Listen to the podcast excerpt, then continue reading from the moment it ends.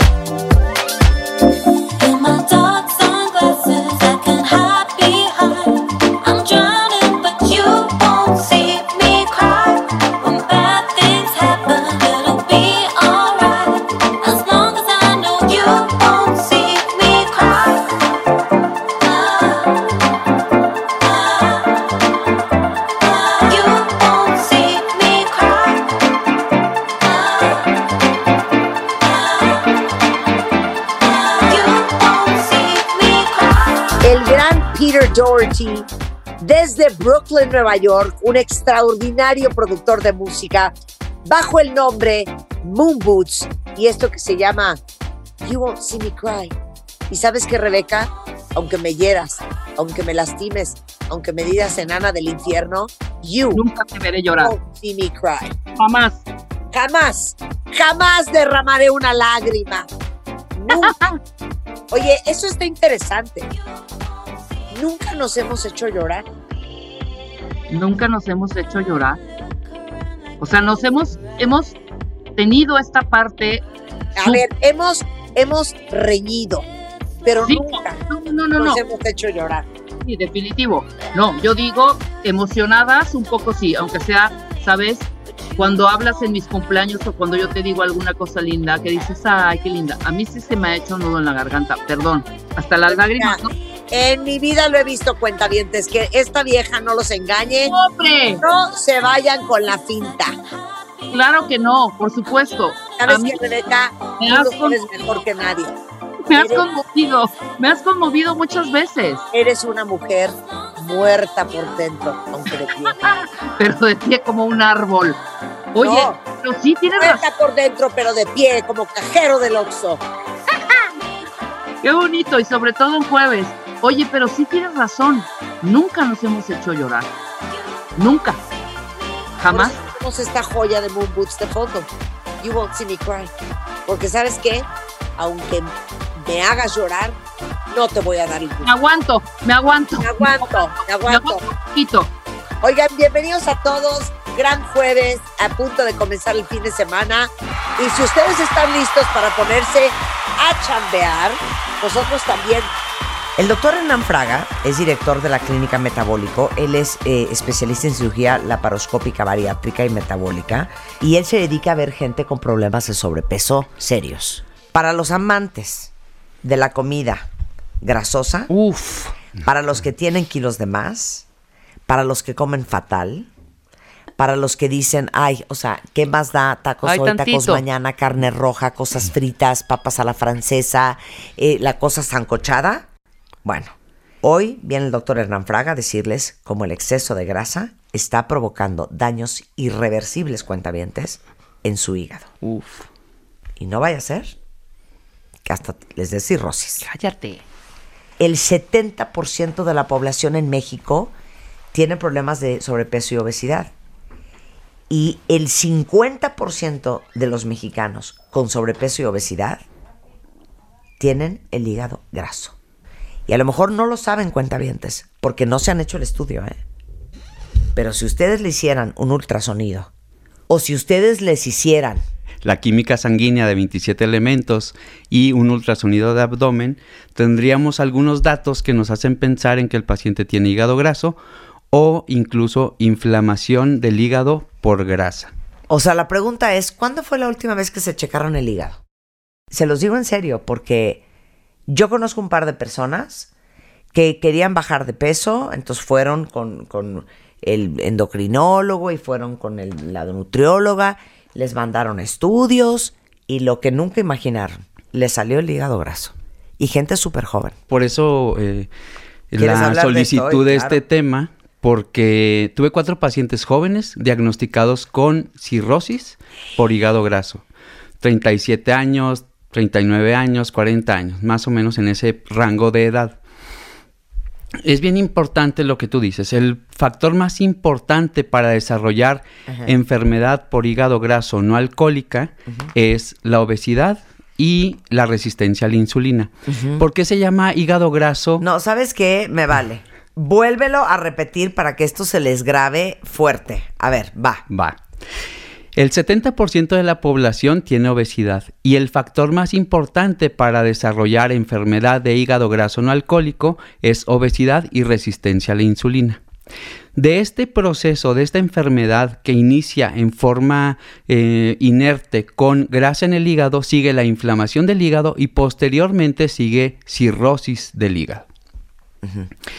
Este conjunto de enfermedades se llama, se clasifica como enfermedad de hígado graso no alcohólica. Y este nombre es, Marta, porque produce el mismo daño que tiene el paciente alcohólico, que es el equivalente a una quemadura en tu hígado.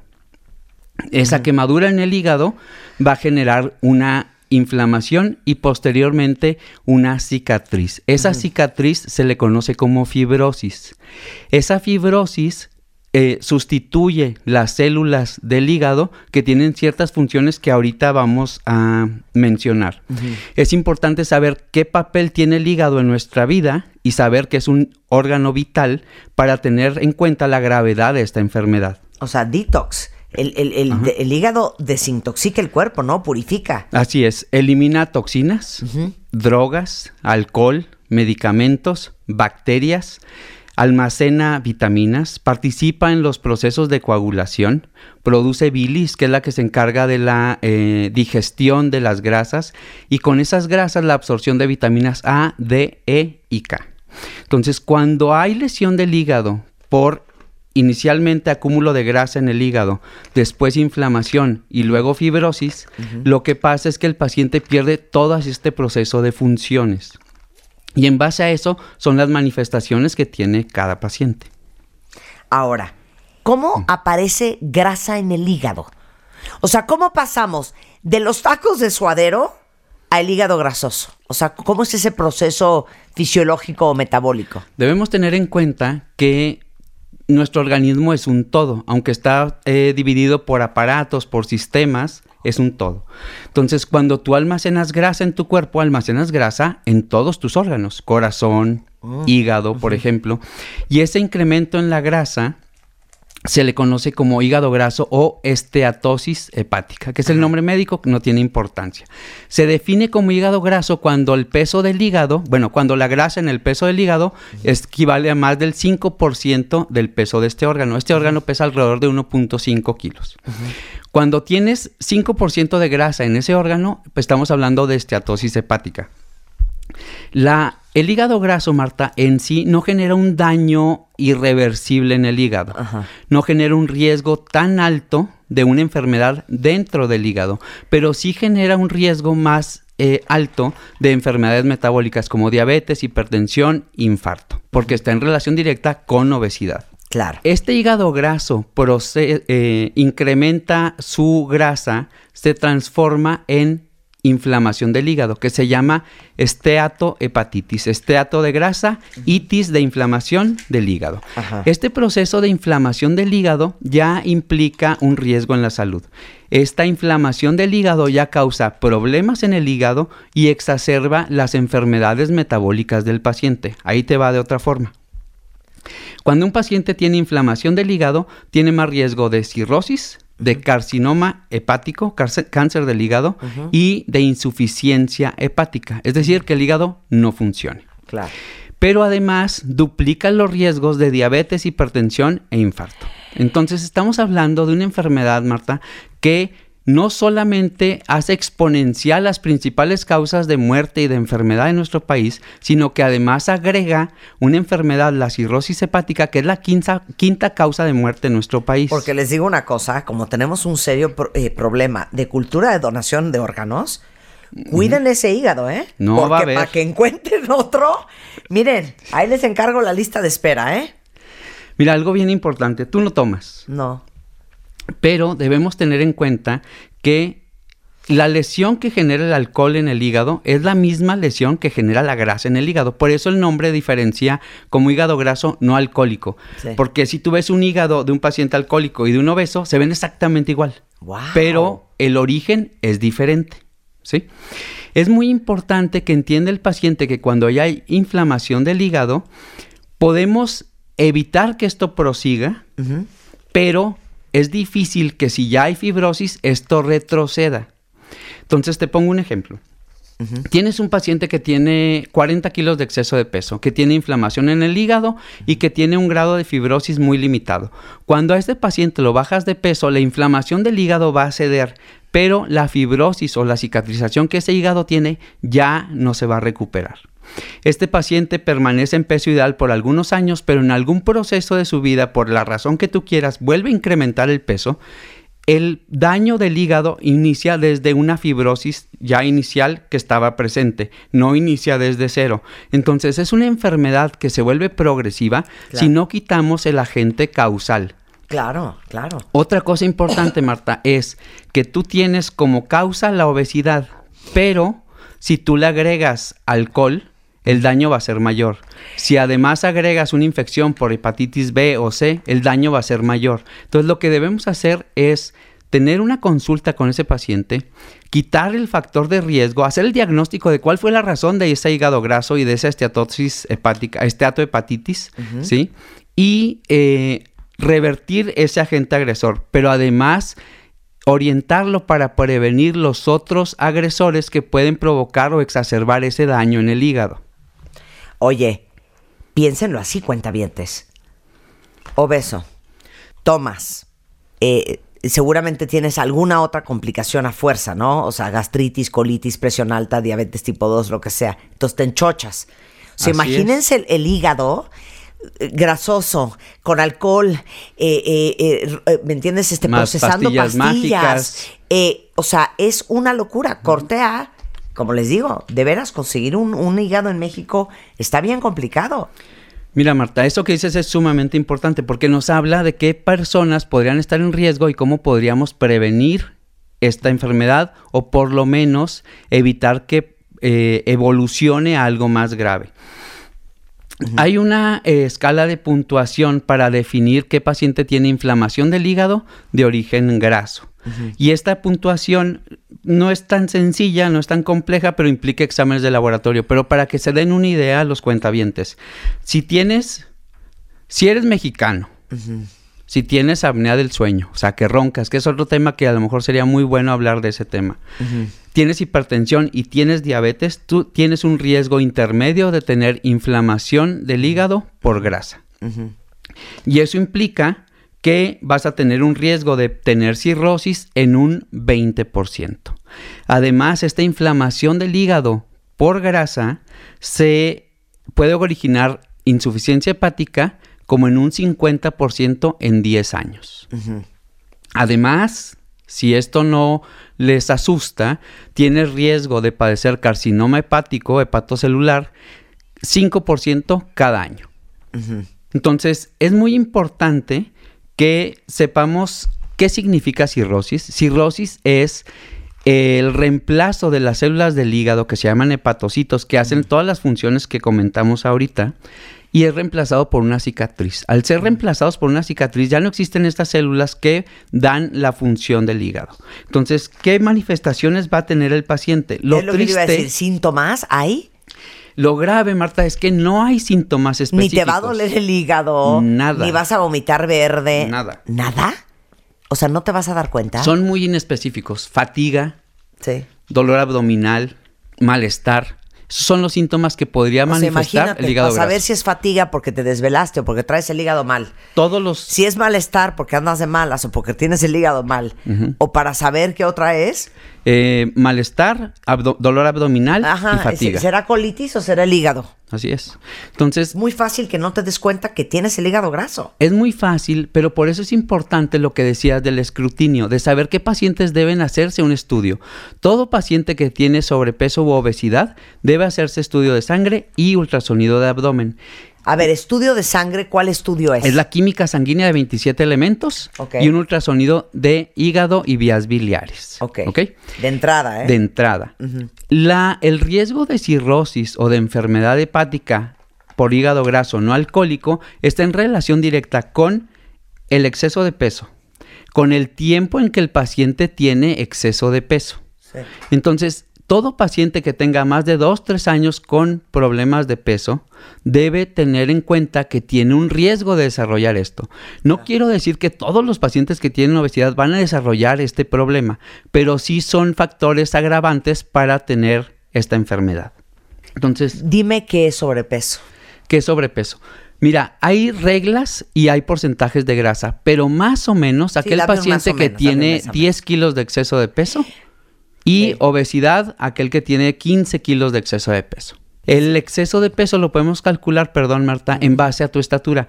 Sí. Si tú mides 1,60, más o menos los centímetros de tu estatura es lo que debes pesar en kilos, alrededor de 60 kilos. Mira. O sea, yo mido unos 53 y peso ahorita 52 kilos. Estás muy bien. Pero 50 no estaría nada mal. ok, más o menos para que se den una idea, pero las probab- o sea, vamos, es una ruleta rusa, no tomen chances. Si ustedes saben en su alma y de acuerdo a las métricas que les acaba de dar el doctor Renan Fraga, que están pasados de peso, de verdad chequense el hígado. ¿Has visto hígados grasos en, en niños, en, en adolescentes? En Ya hay muchos reportes de hígado graso en niños y adolescentes. De hecho, en los Estados Unidos, que hay un poco de estadísticas más exactas, se cree que el 29 millones de la población tiene hígado graso, que 6.4% millones, perdón, padecen esteatohepatitis, o sea, la inflamación del hígado de la que hemos estado hablando, y 600 mil personas cirrosis. Un porcentaje cada vez eh, mayor es de hígado graso en niños. Imagínense ustedes eso, cuentavientes. Este, se los vuelvo a repetir para los que me están preguntando en Twitter. Es la química sanguínea de 27 elementos y un ultrasonido de hígado. De hígado. De Y hígado. vía biliar. Mira, la idea de este tratamiento que hacemos es enfocado a la mejoría de la composición corporal, incrementar músculo, bajar grasa, pero sobre todo dar salud al paciente. Incluso el paciente que sometemos a una cirugía para pérdida de peso debe eh, tener este cambio de composición corporal, porque el paciente con obesidad se caracteriza por tener un porcentaje muy bajo de músculo. Claro. Ese es uno de los factores que incrementan su riesgo de obesidad. Oye, y hablando del hígado graso, cuando tú tienes un paciente que te trajo el ultrasonido y las pruebas de sangre y le ves el hígado graso, ¿cuál es el tratamiento? Ok. Esa es una pregunta súper importante porque el tratamiento ahorita inicial es la pérdida de peso por el método que tú quieras, pero hay que tener mucho cuidado porque ya mencionaste que si además tomas, además eres obeso y además tomas pastillas mágicas para perder peso, Sí. te estás poniendo en mayor riesgo. Claro. La Entonces, pérdida de peso desgrasar es tu misión número uno como doctor, desgrasar al paciente. desgrasar al paciente. Claro. El hecho de que pierda un 10% de exceso de grasa va a mejorar mucho la función de su hígado. Pero va a haber pacientes que te llegan con 30, 20, 30, 40 kilos de exceso Sí. de peso y requieren un método alternativo para pérdida de peso, como la cirugía bariátrica. Claro. Es muy importante que el paciente que se va a operar de cirugía bariátrica tenga una evaluación detallada, porque si a un paciente con estas características le haces una cirugía de mala absorción, como es un bypass gástrico, y este paciente llega a tener desnutrición por proteínas, va a exacerbar el daño del hígado. Uy, qué cosa más seria.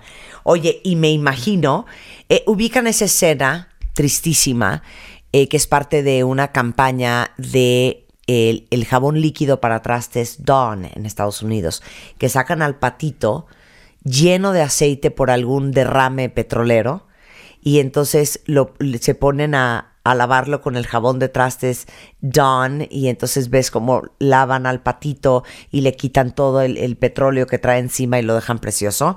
Me imagino que con una dieta baja en grasas, eso es lo que le haces a tu hígado. Así lo es. estás lavando de grasa. Lo lavas y lo Sí. dejas funcional. Claro. Y lo más importante, Marta, previenes que progrese la enfermedad. Ahora, ¿puedo hacerte otra variable? A ver. Hay gente que es obesa por parejo, ya saben, que engordamos de todos lados.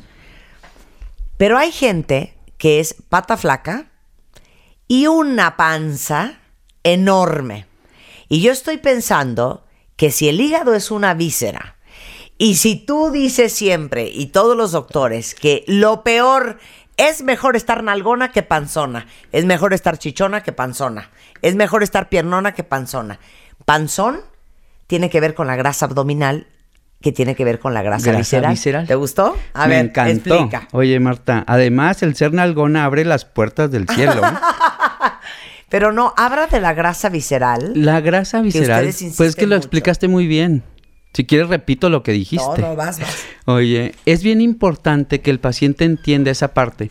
El- la persona que mayormente tiene riesgos de enfermedades metabólicas y de hígado graso es el que tiene grasa visceral. ¿A qué le llamamos grasa visceral? Aquella grasa que se almacena de la cintura hacia arriba.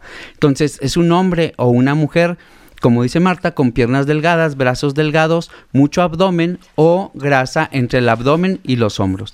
Este tipo de pacientes tiene una sentencia, tiene una sentencia a tener enfermedades metabólicas. No es un juego, no es una estadística simplemente, es una sentencia que vas a tener diabetes, hipertensión, infarto y ahora hígado graso.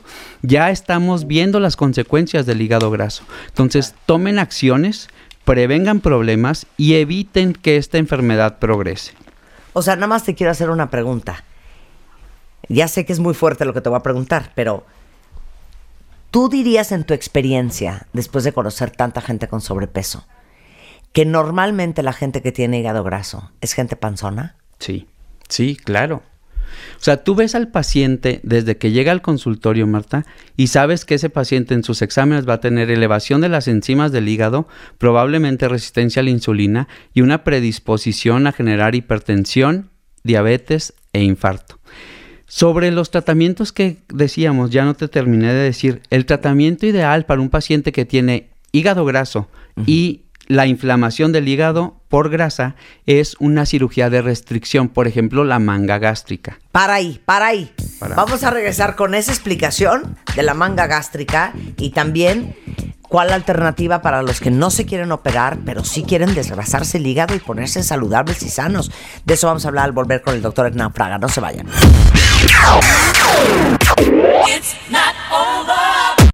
Escuchas a Marta de Baile por W Radio 96.9. Hacemos una pausa. Estamos donde estés. Estamos de regreso en W Radio platicando con el doctor Hernán Fraga y no los quiero asustar, pero el doctor Hernán Fraga que ve gente con obesidad, obesidad mórbida, sobrepeso, todos los días porque él es director de la clínica metabólico y especialista en cirugía laparoscópica, bariátrica y metabólica. Está certificado por la Society of American Gastrointestinal and Endoscopic Surgeons y por el Colegio Mexicano de Cirugía para la Obesidad y Enfermedades Metabólicas, miembro de la Asociación Mexicana de Cirugía Endoscópica. ¿Qué tal la velocidad que di tu currículum? Pero- Y ha bajado a medio MMK de peso y los ha puesto sanos y fuertes. Él pidió venir a hablar sobre el tema del hígado graso y cómo la obesidad y la forma en que estamos comiendo en México y la cantidad de grasa y de cosas fritas que consumimos está acabando con nuestro hígado. Y ya olvídense de que les dé cirrosis. Ustedes saben que no tenemos cultura de donación de órganos. Para encontrar un hígado en México, para encontrar un donador de hígado, para que tu hígado pegue y que tu cuerpo no lo rechace, no les explico el viacrucis que es. De veras, tenemos que cuidar de nuestro hígado. Y antes del corte, preguntamos algo muy puntual. Todos los doctores nos dicen, cuentavientes, que es mejor ser nalgón, piernón, chichón, brazudo que panzón. Porque la panza tiene que ver con grasa abdominal. Y la grasa abdominal tiene que ver con grasa visceral. Y el hígado, entre otros órganos, es una víscera. Entonces, si ustedes están súper panzones, las probabilidades de que tengan el hígado graso son muy altas. ¿Qué pueden hacer? De entrada un ultrasonido, de entrada una eh, eh, química sanguínea de 27 elementos y por supuesto les voy a dar el, el teléfono del doctor Fraga, porque no solamente es un tema de adultos, cada vez se ven más adolescentes y niños en México con serios problemas de obesidad y también con hígado graso.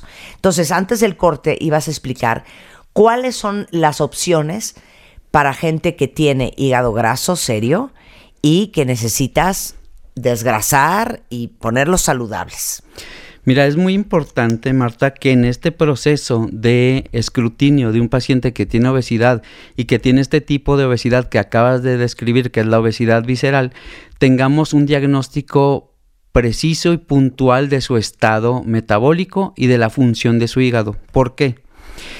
Porque existen casos de pacientes que tienen morfológicamente, es decir, el hígado se ve con datos de cirrosis cuando lo estás operando, aunque las pruebas de función del hígado y el ultrasonido no den muchos datos de este proceso. Hemos tenido casos en los que durante la cirugía nos damos cuenta que el paciente tiene un problema del hígado que no se había manifestado en exámenes de laboratorio. Si el ultrasonido nos daba datos, pero no te hace pensar que tenía un problema. Estos pacientes han estado programados para una cirugía de bypass gástrico, pero dentro de la cirugía hemos decidido o he decidido no hacer el bypass gástrico porque como lo comentamos hace un momento, una cirugía de mala absorción cuando el paciente no se alimenta bien y genera déficit de proteínas o malnutrición proteica puede exacerbar la disfunción del hígado, meterlo en insuficiencia hepática y generar un problema más grave de salud. Entonces es bien importante que cuando te vayas a operar de una cirugía para pérdida de peso, tomes en cuenta que debemos basar la cirugía La no decisión, solamente claro. en la experiencia del cirujano, porque hay cirujanos que solamente hacen un tipo de cirugía. Debemos hacer la cirugía específica para cada paciente. Un paciente que durante la cirugía tiene datos de problemas hepáticos y estaba programado para bypass gástrico, hay que cancelar el bypass gástrico y hacer una manga gástrica. Un paciente que tiene inflamación del hígado, hígado graso moderado a severo y que sospechas que hay una inflamación importante del hígado, no se le puede hacer una cirugía de mala absorción. Un paciente que en este proceso de diagnóstico o de escrutinio detectas que tiene cirrosis, lo mejor es interconsultarlo al gastroenterólogo y decidir tratamiento conjunto. No pensar que tú eres el yo las puedo y mandarlo a operar sin tener en cuenta, en cuenta las consecuencias que ese paciente puede tener. Claro, claro. Ahora, si no es una operación la alternativa, porque a lo mejor no tienes ese sobrepeso para hacerte ni un bypass ni una manga, dame la dieta. Sí. O sea, ¿cuál es el programa que tienes tú en metabólico para eso? Mira, Marta, es bien importante esa parte y ahorita caigo en cuenta de la importancia de lo que estás diciendo, porque no, si yo hablo nada más de cirugía, estoy haciéndole pensar al paciente que solamente un exceso muy importante de peso puede generar esta enfermedad Claro. y no es así. No. Incluso 10 kilos de exceso de peso pueden generar hígado graso y la inflamación del hígado por grasa. Entonces tenemos otro sistema que es el sistema proteinado que nos da varios beneficios. Cambia el metabolismo y hace que el paciente use grasa como fuente de energía, pero además nos da una alimentación basada en proteína que va a nutrir al paciente en forma adecuada y va a per- eh, permitir el incremento de masa muscular.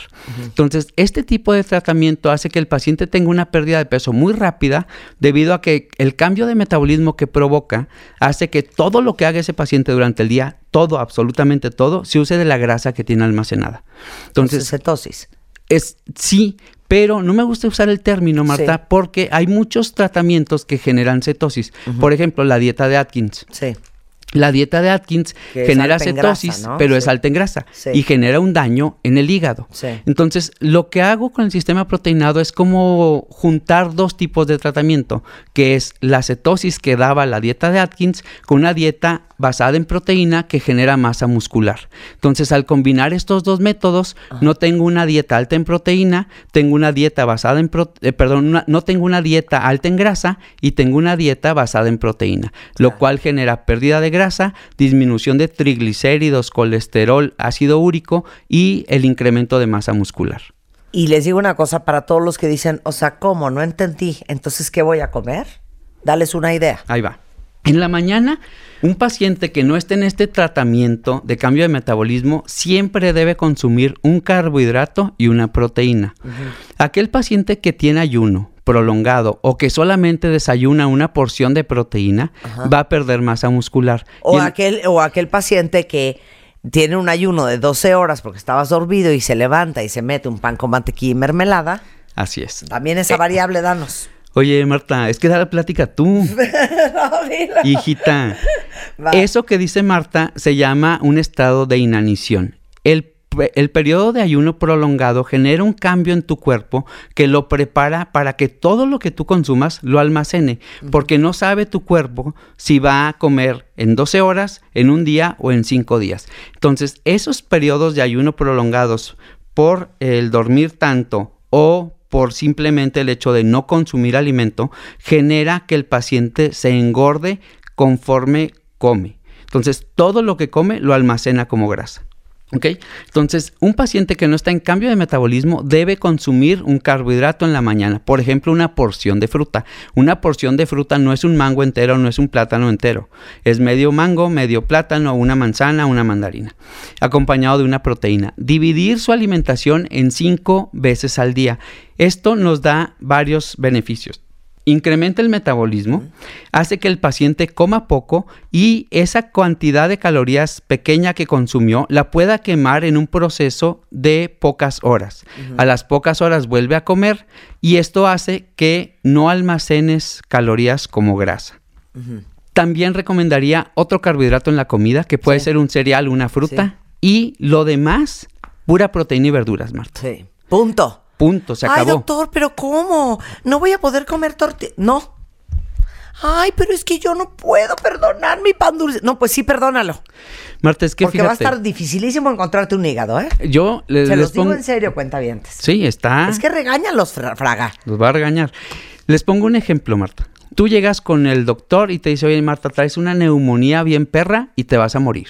Bueno, tú no, porque me caes Cancelado, bien. cancelado. Juanita Sí, sí. tiene una neumonía bien perra y se va a morir. Y le dice, "Té- tómate este antibiótico en jarabe que es magnífico y te va a salvar la vida. Y que el paciente te dice, es que yo no tomo jarabe, doctor. Mijita, pues no te queda otra. Tienes que tomártelo para poder modificar y tener salud. Entonces, aquí es lo mismo. Estamos hablando de un tratamiento médico, no de una dieta. Es algo que si el paciente lo tuviera muy claro, sería mucho más fácil todo este proceso. Qué bien lo dijiste, ¿eh? Porque claro, como lo vemos como una dieta, dices, ay, qué mala onda. Pero si fuera en forma de pastilla, te lo tomas porque te lo tomas. Entonces, hay que hacer esa dieta porque hay que hacer esa dieta, punto, porque tiene que ver con nuestra salud. ¿Cómo funcionas en metabólico? O sea, a ver, para que todos ustedes oyendo y ya que les urge irse a dormir ya oficial a casa del doctor Hernán Praga, o sea, llegamos y qué, ¿cómo es el proceso? Llegan, lle- llenan su formato de historia clínica y los pesa eh, mi nutrióloga. Sí. ¿sí? En una báscula que tú ya conociste, que Sí. te dice todo. Sí. Después de ese Di que todo lo- proceso, ¿Qué es todo lo que dice tu báscula? te dice cantidad de agua, de músculo, de hueso, dónde tienes grasa, dónde tienes más músculo, dónde te falta músculo, dónde te sobra grasa. Y eso junto con la apariencia o el hábito del paciente, hábitus exterior, nos ayuda a definir tratamiento y también rutina de ejercicio para modificar el cuerpo de cada paciente. Después de ese proceso, los veo yo. Y en base a la entrevista que tenga, los antecedentes familiares, los hábitos de alimentación, las enfermedades que tenga este paciente, sus exámenes de laboratorio, decidimos el tratamiento que debe tener. ¿Cuál es la ventaja de clínica metabólico, Marta? Que no a todo el paciente que llega se le hace cirugía. No a todo el paciente que llega se le da el sistema No, en la proteinado. oficina no le has hecho cirugía a nadie. Todo ha sido a pura dieta. Sí, todos han sido con alimentación debido a que no han sido candidatos a otro Claro, procedimiento. exacto. Aquí la parte importante es que tengas las herramientas, Marta, para cada paciente. Sí. No que el paciente se adapte a tu única herramienta que sepas usar. Exacto, me encanta. Y de ahí, digamos que costumizas el programa para cada uno. Para cada cada paciente. uno necesita una cosa diferente. Hablando, por ejemplo, del sistema, habrá que paciente debas restringir mucho su ingesta de calorías porque no tiene masa muscular, pero tengo muchos pacientes de definición muscular, hombres y mujeres, que les pongo cuatro comidas basadas en proteína y verduras al día y un sobre o dos. Sí. Entonces, depende mucho del paciente la cantidad de músculo y el objetivo que tenga cada uno. El sobre, ¿se acuerdan una foto que salgo yo entrando a mi oficina y traigo en la mano un bote y todo el mundo me preguntó que qué proteína era? Pues es la proteína de doctor Hernán Fraga, esa es la proteína que traía en ese bote. Y ese es el sobre del cual estás hablando. ¿no? Así es. Ok. Por ahí te mandé tu dotación, ¿eh? Sí, ahí tengo. Es más, ¿dónde está mi proteína de esta mañana? Ahí está, ¿ves ese tarro naranja que está allá? Es tu proteína. Oye, Marta, ¿sabes qué es lo importante de esta proteína? Que es suero de leche. La proteína de suero de leche tiene varias ventajas. Una, la absorbe muy bien el paciente operado de cirugía bariátrica. Y dos, es la proteína que mayor incremento de masa muscular genera. Ya, sensacional. Ahora, ya pasamos por hígado graso, ya hablamos del tema de obesidad. Nada más antes de que te vayas, explica lo de la definición muscular. Esto les va a encantar, cuenta bien, porque yo conozco a muchos que igual que yo están haciendo mucho ejercicio y que les cuesta mucho marcarse. Entonces, les va a explicar el doctor Hernán Fraga, que ya lo voy a hacer yo también contigo, ¿eh? Hernán, ya lo Sí. voy a hacer. Definición muscular. Explica cómo es ese programa. A ver. Eh, mira, la definición muscular, Ajá. eh, la base principal es que el paciente tenga buena Sí. masa muscular. Ok. Si tú tienes un paciente que tiene 2 kilos de exceso de peso, 10 kilos de exceso de peso y no tiene masa muscular, aunque tú lo bajes los 2 kilos de peso o los 10 kilos de peso, ese paciente no va a tener definición muscular porque tiene una cantidad de músculo muy, muy pequeña. La definición muscular ya todos la tenemos. Nuestros músculos están definidos porque esa es la forma de nuestros músculos. El abdomen marcado, todos lo tenemos porque así es el abdomen. Sí. ¿no? Lo único que no permite que se vean esos músculos como son es el exceso de grasa en el cuerpo Que tenemos encima. que tenemos O sea, encima. lo que quiere decir el doctor es que todos tenemos cuadritos, Así es. pero solo aparecen cuando ya no hay grasa encima. Cuando quitas la grasa. Claro. Entonces, cuando a este paciente le quitas el disfraz de gordito, se queda atrás el paciente que era antes de ser gordito, con Sí. poco músculo y con una distribución de músculo muy diferente. Claro.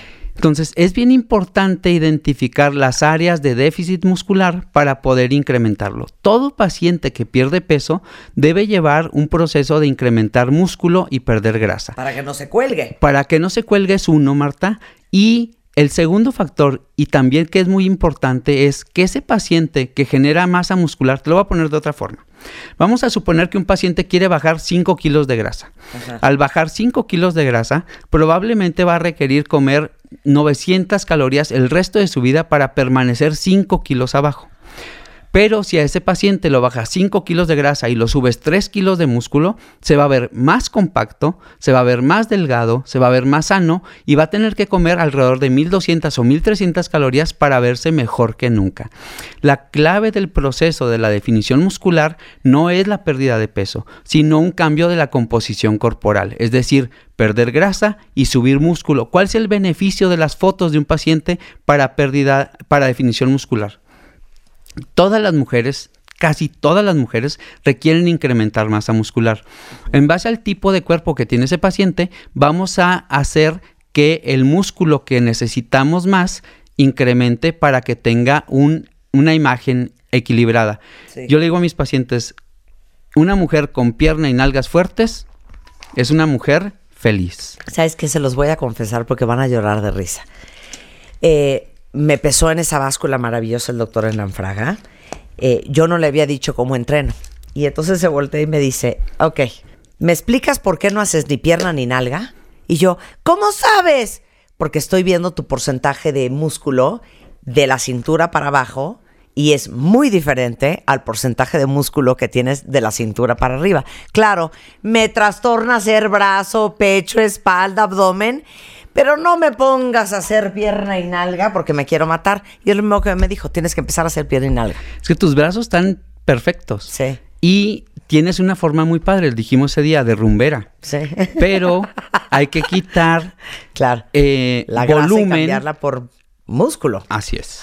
Entonces eso va a hacer que lo que tenías miedo es que te vieras muy Tronada. exuberante. Sí, exacto. Pero eso no pasa. Lo que ocurre es que el paciente se compacta Sí. y eso hace que se vea mucho, mucho mejor. De hecho, les digo algo, entren al sitio metabólico.com. ¿Tienes fotos ahí? Sí, te voy a enseñar unas después. fotos de antes y después, pero te voy a enseñar unas fotos también, Marta, de eh, cómo un paciente que pesa más y que tiene más músculo pierde medidas en relación a lo que tenía antes con más grasa y menos músculo. Y pesa más. Y pesa más. Y pesa más, pero se ve mucho más flaca. Entonces, el peso no importa, es algo que tienen que meterse todas las mujeres en la cabeza, que esa es la parte más difícil de la consulta, Marta, que entienda la mujer que el peso no importa y que debe subir masa muscular. Cuando a una mujer le dices que debe subir masa muscular, piensa en que se va a poner Sí, sí, sí. monstruosa. Mamadísima. Y, Pero- y para que eso suceda. Eso no pasa. Sí, eso no pasa. No pasa, o sea, pueden pasar 10 años que una mujer esté entrenando como enferma y va a tener un cuerpo fuerte nada más. Claro. Bueno, eh, si quieren encontrar al doctor Hernán Fraga, él está en metabólico.com. Eh. Eh, el teléfono se los paso: 55 54 24 26 78. Es arroba metabólico, metabólico.com o doctor Hernán Fraga. Oye, Marta, una Dime. cosa, nada más, cuando vengo aquí contigo, la línea se colapsa. Ah, no me digas. sí. Qué alegría. Pero Porque es eso un que se problema. están poniendo sanos. Es un problema. No, ayuda a todo el mundo, ¿eh? Pero- No nos dejes con el hígado graso. No, Marta, pero voy a darles un teléfono de WhatsApp. Ah, vas, y de esta forma ya pueden comunicarse sin ver, problema. ¿cuál Ese es el de mi oficina, pero Ah. ese se colapsa. Ah, ok, ¿cuál es? Entonces es el 55 8366 4630. Ese A es ver, para citas por WhatsApp 55 8366 4630. Ese es el WhatsApp. Así Ahorita es. se los pongo en Twitter, cuentavientes. Mejor mándenle un WhatsApp y dile, me urge verte. Hernán, es un placer como siempre. Gracias por tu tiempo, Marta. No, qué preocupación. Les digo una cosa, cuentavientes, nada en la vida es casualidad y están escuchando este programa por algo hoy.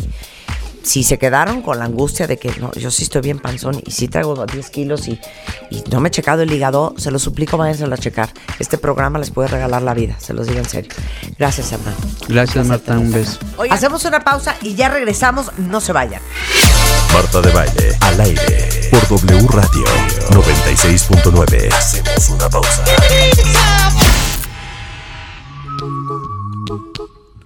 Helios Herrera es in the house. Hoy viene a hablar de el autoboicot. O sea, si ustedes son buenísimos para echarle la culpa a todo el mundo, a la vida, a tu jefe, a tus papás, a tu infancia, a tu esposa, a tu esposo, al exnovio, a todo el mundo, hoy vamos a hablar de cómo al final uno acaba siendo su propio enemigo. Helios Herrera. Total y absolutamente. Consultor, eh, eh, experto en capacitación humana, en desarrollo empresarial, en, en superación personal, en ventas. Hago pozole los domingos. No, bueno, es una cosa maravillosa. Marta, amigos, muy buenos días. Me da muchísimo gusto estar aquí hace rato que no estaba yo. Vamos a hablar del autosabotaje. El autosabotaje está directamente relacionado con el temor interno a tener éxito. Y es uno de los temores más grandes, más cañones que, a los que podemos enfrentar. La gente cree que le tiene miedo al fracaso. No, tenemos miedo al éxito. Vaya, eh, eh, identifiquemos que los seres humanos eh, somos como cebollas, estamos hechos en capas. Y de repente las capas internas, que es donde están nuestras creencias, nuestros paradigmas, nuestras programaciones, pues están en un terreno inconsciente, no nos damos cuenta de muchas de estas cosas. Pero cuando una persona a ver, hace las cosas bien, se levanta temprano, hace la tarea, estudia, pero a unos cuantos minutos antes del examen, hombre, llega tarde.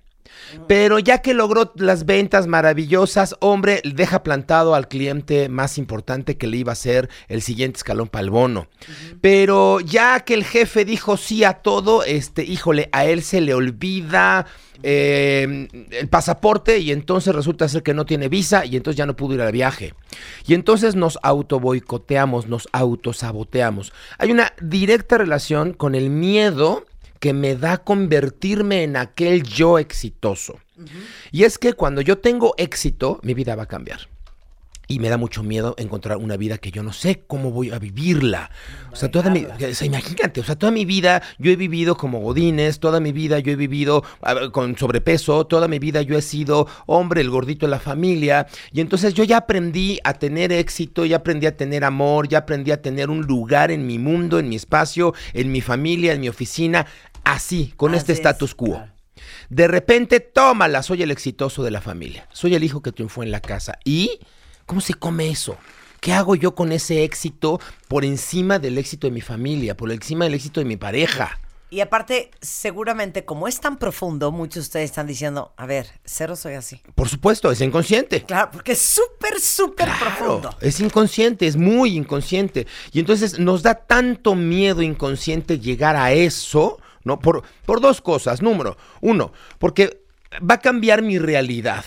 Número dos, si me gusta el éxito, voy a querer mantenerme ahí. Entonces, usted, tú imagínate que de repente haces lo necesario y ganas, hombre, el triple de lo que estás ganando. Imagínense ustedes lo que estás ganando, la cantidad que sea, multiplícala por tres. ¿Cómo cambia tu vida si de repente tienes tres veces más ingresos de los que hoy tendrías? O sea, te deschavetas. Claro. Se te- o sea, te, te, te, te- te piras, empiezas a gastar en tarugadas, empiezas a hacer cosas que no. Ahora imagínate que te gusta eso. Imagínate que te gustan las mieles del éxito y que dos, tres, cuatro meses te mantienes en ese ingreso. Pues para el quinto mes, hombre, ya tienes la necesidad de mantenerte ahí. Para el sexto y octavo mes ya te convertiste en el vendedor estrella de tu empresa. Y para el noveno mes, qué vergüenza caerte. Dicen que lo difícil no es llegar, sino mantenerse. Entonces, llegar al éxito, llegar, llegar, cambiar positivamente tu status quo nos genera un miedo muy grave por perder el amor y el afecto y el control de la situación que ya hoy tengo y por miedo a tener que mantenerme en el éxito allá y entonces. Y como bien dijiste, Marta, esto es inconsciente. Claro. y esto lo más, lo más grave es que es inconsciente. Claro, a ver, pero les acabo de preguntar, ¿quién de ustedes sí se ha cachado autosaboteándose? Eso ¿Y es. en qué? Sí, habría ver, que, habría que, habría que nos contestan, ¿no? Mira, dice, dice Carl Jung una frase que me encanta, ¿no? Hay que tuitearle esta. Dice: si tú no te haces consciente de tu inconsciente, tu inconsciente controla tu conducta y tú le llamarás destino. La repito. ¿Qué? Si tú no te haces consciente de tu inconsciente, este regirá tu conducta y tú le llamarás destino. Es- yo soy este, una super, super mujer, tengo una super seguridad, salgo adelante, pongo el negocio, Helios, pero siempre me enamoro de los borrachos. Es que, a ver, no, no, no, el destino, ya estaba de Dios. Siempre me tocan así. No, no, no, no mangos que te, que te tocan. Tu conducta, ni el universo, ni la ley de atracción, no, no, no, no, no. Tu conducta te pone en esa cancha. Y en esa cancha, pues te encuentras al borracho, te encuentras al X, ¿no? Y tú dices, es que mi destino, no, no fue tu destino, fue tu conducta. El tema es que tu conducta fue inconsciente. No te diste cuenta que estás así, llevando tu vida a ese lugar. Claro, mira, Quetzal dice, yo postergo todo y cuando tengo todo para llegar, cuando estoy súper cerca, me da miedo y lo dejo. Así es, esa es una de las grandes conductas del auto del autoboicot, efectivamente. Por ejemplo, podría ser, es que sabes qué, si me gradúo y me titulo, ya no voy a tener pretexto para decir por qué no tengo una super chamba. Exacto. Entonces, según yo sí quiero hacer la tesis, pero la postergo y me hago el Y la idiota dejo, y la porque en realidad y la no quiero titularme porque el día que me titule, ahora sí que pinche pretexto voy a poner. Hay como cuatro conductas así muy, muy, muy genéricas de cómo nos auto boicoteamos, ¿no? Una de ellas justamente es dejar las cosas inconclusas, lo que acabas de decir. Número uno, dejamos las cosas inconclusas. No me titulo nunca, dejo ahí el título, ¿no? Hago todo el programa de ventas, toda la presentación, no la presento. Cancelo la cita, no llego a la cita, ¿no? Claro. Hago todo el business plan, lo, lo, lo valido, lo llevo a la incubadora. Hombre, ya hay seis empresarios que dicen, está fregón tu proyecto. No doy el, no doy- no doy el último paso. Sí. Dejo las cosas inconclusas. Lo que me permite validar que sí sé, sentirme suficientemente bien porque el business plan está bien hecho, ¿no? Entonces, a ver, fregón sí soy. Pero no me aviento a hacer el último paso por miedo a cambiar mi status quo. ¿no? Esa, esa es la número uno. La número dos es, es, es, eh, la famosa procrastinada o postergada. No, todo lo dejo para después. Y lo dejo para después. Y lo dejo para después. Y yo estoy bien. No, yo estoy bien. El día que yo quiera, no, hombre. El, el- el día que yo me decida, dejo de, de- de- Claro, de bajo de peso. claro. El día que me decida, pongo mi negocio. El día que me decida, dejo este matrimonio. El día que me decida. Y nunca te decides. Y entonces tu status quo dice: puedes, quieres, pero nunca lo haces. Y también nunca lo haces porque igual te pones mil excusas. Por supuesto, esa es la número es que sí quiero, güey. Pero es que te lo juro. O sea, es que no tengo tiempo. Esa es la número tres, justamente. Ah, ok, ok, ok, Exactamente. Justifico el, mi no acción. Recordemos, lo hemos dicho en muchas ocasiones en este micrófono, una excusa es una razón lógica para no hacer lo que tengo que hacer. Y entonces me justifico. ¿No? No, pues es que no tengo tiempo, no, pues es que el clima, no, pues es que ya va a ser este Navidad, no, es que ya pasó Navidad, no, es que ahí viene este Semana Santa, no es buen momento para empezar, no es buen momento para terminar y siempre hay una buena razón para no hacer lo que tengo que hacer. Lo que me mantiene en el ojo del huracán, me mantiene listo, me mantiene dispuesto, pero me falta la llanta. Digo, yo tengo un super Ferrari. Imagínense ustedes que se compran un super Ferrari divino, maravilloso, pero está ponchada la llanta izquierda. Y nunca compras la llanta izquierda y nunca le cambias la llanta izquierda. Y entonces tienes todo para triunfar, todo para ser feliz, menos la llanta izquierda. Y la conducta cuarta preferida de- de- del- del autoboicot, y esta está bien cañona, es el perfeccionismo. No pongo mi negocio hasta que no esté perfecto. ¿Cuándo vas a abrir la tienda? No, es que hay que volver a pintar. Hay que volver a pintar porque allá hay una manchita. Ahí está, otro Oye. ¿cuándo vamos a sacar adelante el nuevo catálogo? Mire, ya está toda madre, pero la última foto salió como, como mal iluminada. Repítanlo. Oye, pero ¿cómo que repítanlo? Se nos va a ir la quincena, se nos va a ir el momento oportuno. No, no, no, es que no. Yo no me puedo involucrar mi nombre y mi marca y mi prestigio en un catálogo con una foto que esté tan tititito borrosa. Y entonces lo perfecto es uno de los mejores amigos de lo imposible. ¿no? No hacemos nada hasta que no esté perfecto. Oye, ¿cuándo vas a empezar una nueva relación? Hasta que tenga buen cuerpo. Sí, Oye, ¿cuándo claro, vas a empezar una buena chamba? postergar, Estoy claro. Postergando, echándole la culpa al perfeccionismo, lo que me da la coartada perfecta. Lo- lo importante de esto es que, número uno, identifiquemos que este tema del autoboicot tiene que ver con nuestro miedo a triunfar, tiene que ver con nuestro interior. ¿Nos da tiempo de decirle tips a la gente de cómo Ay, ser? no tú. Vámonos. O sea, aquí se están jalando los pelos porque Ah, dicen, ¿verdad? hagan de cuenta que están hablando de mí. Dice típico rollo. Si lo vas a hacer, hazlo bien. Si no, no lo hagas. Y no lo hago. lo hago. y no lo hago. ¿no? No, yo sí creo que si vas a hacer algo, hazlo muy bien. Pero no uses hacerlo muy bien Como excusa como para una no excusa avanzar. para no avanzar y sí, no hacerlo. por supuesto. Hay cuatro frases favoritas del auto este, boicot. Número uno, no se puede. Número dos, no funciona. Número tres, no, es mi culpa, fue el otro. Número cuatro, uy, tengo mala suerte. ¿No? Esas son como las cuatro formas este, de vivir en el auto boicot. Las repito, no se puede. Eso que dices, Marta, no se puede. No hay manera, ¿eh? No, no, no, no se puede. Sí. Este, no funciona. Chino, jaló, no funciona. No es mi culpa. Es que los otros. Es que siempre el de enfrente. Es que mis hijos, es que mis hermanos. No es mi culpa. Evado. Y, híjole, tengo mala suerte. Cuando ya de plano no sé qué chingados decir. Entonces digo, pues le echo la culpa a la suerte, ¿no? Y entonces, ay, ay, peleate con la mala suerte. Si tú estás identificando alguna de esas conductas o frases, este, tengo algunos tips para ti. Eh, eh, el tip cero, porque aquí tengo tips, eh, 10, pero el tip cero, entiende que esto está en tu interior, no está en tu exterior. Entiende que está en las capas profundas de la cebolla. Tienes que trabajar hacia adentro, no hacia afuera. No va a cambiar tu tener hasta que no cambies tu hacer. Y no va a cambiar tu hacer mientras no calibres tu ser. Esto es una chamba de adentro hacia afuera, ¿vale? Entendiendo eso, número uno, hazte responsable. Y hacerte responsable es te guste o no te guste, yo rompí los platos, yo los pago, es mi perro, yo lo baño. ¿No? Hazte responsable, te Ahora sí guste que o no te págalo. guste. Exactamente, ¿Sabes qué? págalo. Págalo. Claro, claro. Ya estás, ¿sí? Tal cual. ¿Sabes qué? Lo pago. Y por adelantado Lo si pago, puede. Eres. Pues sí, Lo pago. claro, ya estás, ¿no?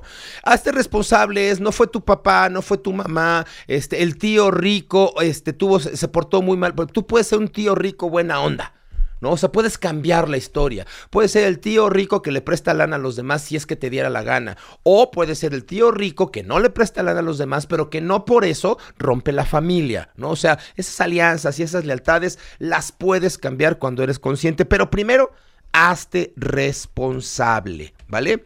Número dos, cambia tu visión. Cambia tu visión es ¿Qué, pasaría si ves modelos distintos de lo mismo? A ver, eh, ¿quieres bajar de peso? Identifica gente que ya bajó de peso, cómo le hizo y cópialo. Entonces, no te comprometas con tu modelo inconsciente. Cop- copia algún modelo externo.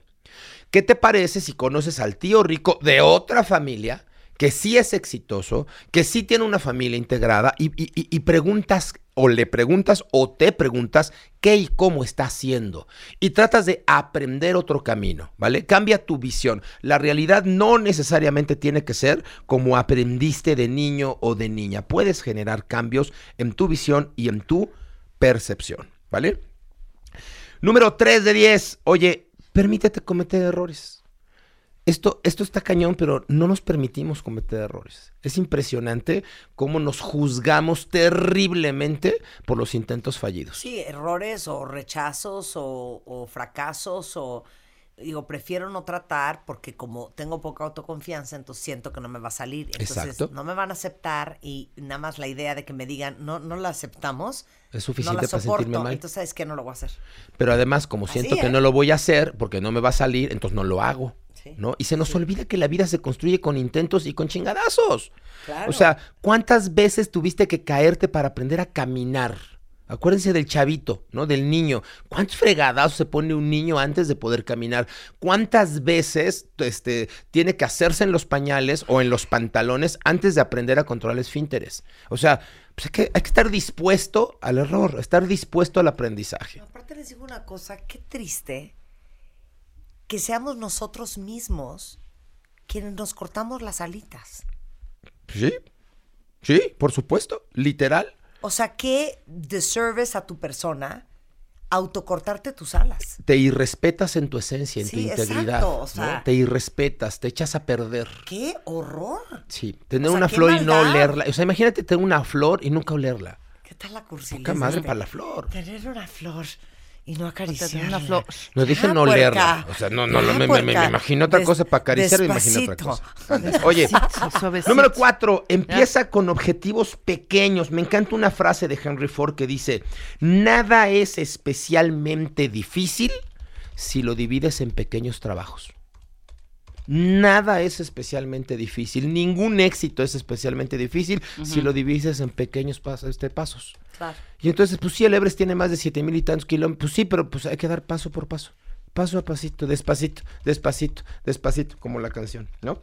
Oigan, número 5. Observa todo desde una perspectiva racional. Y esto es bien importante. ¿Por qué racional? Porque si decimos que el sabotaje está en tu inconsciente, está amarrado a tus emociones y creencias primarias. Entonces, racionalizar tu realidad eh, eh, eh, eh, tiene que ver con estando aquí y ahora ver los cómo sí, los cómo no, pero de aquí y de ahora, no de nuestro pasado. Entonces, racionalizar es un, un poco el método Harvard, ¿no? Este, ¿qué pasaría en el peor de los escenarios? Y te das cuenta que lo peor que te puede pasar, pues no es tan peor. Lo peor que te puede pasar si te sale bien, no es tan peor. Y lo peor que te puede pasar si te sale mal, tampoco, es tan es tan mal. Tampoco es tan malo. Vaya, de cualquier forma irías creciendo, irías avanzando Claro. aún en el peor de los escenarios. ¿Vale? Entonces, número 5, observa todo desde una perspectiva racional. Muy bien. Oigan, número 6, concéntrate en sembrar y espera pacientemente el tiempo de cosecha. Este específicamente a los millennials les cuesta un montón de trabajo. Hay que, hay que sembrar y esperar un tiempo a que la cosecha se dé. Me Es gusta... que les gusta el resultado. Perdón, es que me estoy poniendo unos tenis. ¿Les gusta el resultado? Pero no quieren pasar el proceso. Claro. El proceso nos da una flojera, o sea, queremos el resultado inmediato. Claro. Obvio no funciona. Hay, hay cosas que tienen su tiempo. Yo siempre he dicho que una pareja de seres humanos hacen a un bebé en nueve meses. Pero si tú dices, no, apúrate, nueve parejas de seres humanos no hacen a un bebé en un mes. Claro. O sea, hay cosas que no puedes acelerar. Pero más importantemente, enfócate en sembrar y disfruta la siembra. Si tú disfrutas y aprendes a disfrutar la siembra, aunque no hubiera cosecha, tú estarías contento. ¿no? Entonces, enfócate en sembrar y dale tiempo al espacio, dale tiempo al proceso. Oigan, número siete, busca ayuda.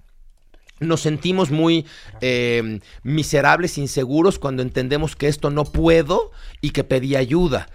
Y sobre todo en este tipo de temas personales, este, holísticos, de creencias, pide ayuda. Cuando te duele el, el diente, vas al dentista y no te avergüenza. O sea, no llegas, ay, qué vergüenza, tengo que ir al dentista. Ay, qué vergüenza. No, entonces, ¿por qué te avergüenza pedir ayuda en temas internos y en temas de paradigmas y en temas de educación primaria? ¿no? O sea, no te avergüences. Nadie, nadie nace sabiendo. Se vale pedir ayuda, ¿no? ¿Cómo le hago para? ¿Cómo le hago? A, a un coach, un, un terapeuta. Eso sí, fíjate en manos de quién te pones. Porque pues hoy, hoy por hoy cualquier pendejo es coach. Entonces, fíjate en manos de quién estás pidiendo ayuda. Pero pide ayuda y ábrete a la ayuda, ¿no? Este, me faltan tres de Tres. diez. ¿Le sigo? Antes del corte. Ten confianza en ti mismo. Ten Ajá. confianza en ti mismo. Eh, recompénsate, número nueve, recompénsate por cada uno de los pequeños logros ah, obtenidos. Vaya, si te estás transformando, cambiar no es lo mismo que transformarte.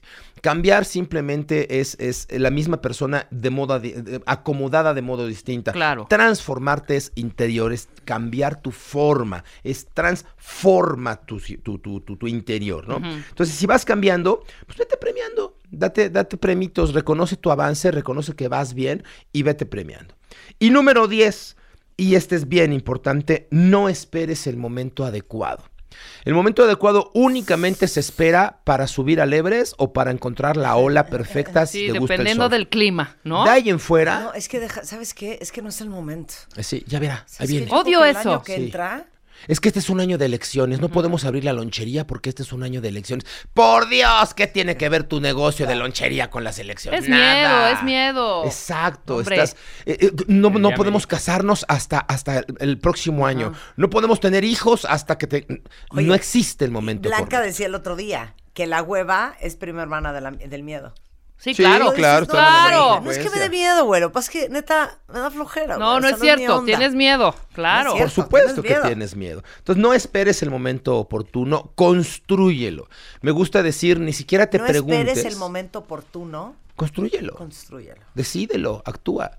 Me gusta decir cuál es el objetivo de tu vida, el que tú decidas. No te preguntes, ¿a qué vengo? No, tú, tú decide tu, tu objetivo. Tú decide tu momento. Hazlo, sucédelo. Vaya, eh, nadie va a hacer por ti lo que tú no hagas por ti. Y esto es personal y esto es profesional. Helios Herrera se dedica justamente a preparar equipos de trabajo para ser profesionales más productivos. Es un gran coach, es experto en tema de ventas, este em, tiene mil libros, es experto en desarrollo humano. este, si quieren que dé clases en su eh, compañía, si Vamos, con tomar mucho gusto. con él, lo que quieran. El kickoff, los procesos de integración, los procesos de cultura, le ayudamos a las empresas a convertir sus grupos en equipos y sus equipos en equipos de alta re- este, eh, rendimiento, ¿no? Les ayudamos a mover la empresa del punto A al punto B. Sensacional. Un privilegio. Me encantó. Hay varios tweets muy rescatables, ¿eh? En todos te di tu copyright. Me encanta la idea. Helios Herrera es arroba Helios Herrera. Es arroba Helios-Herrera. Arroba Helios-Herrera. Y Herrera. en Facebook, Helios Herrera. y HH Consultores. Así es. Gracias, Helios. Un privilegio. Son las 11.22 de la mañana en W Radio. A ver, cuentavientes, dos alegrías. Me preguntaban ayer que cómo se llamaba eh, lo que yo estaba recomendando antier y ayer para dormir mejor. Y déjenme decirles que se llama NyQuil Z. Lo pueden encontrar en su farmacia más cercana. Son unas capsulitas, las pueden conseguir sin receta. Eh, ya se los había mencionado y les juro que van a poder dormir como bebés en 30 minutos y van a despertar como nuevos.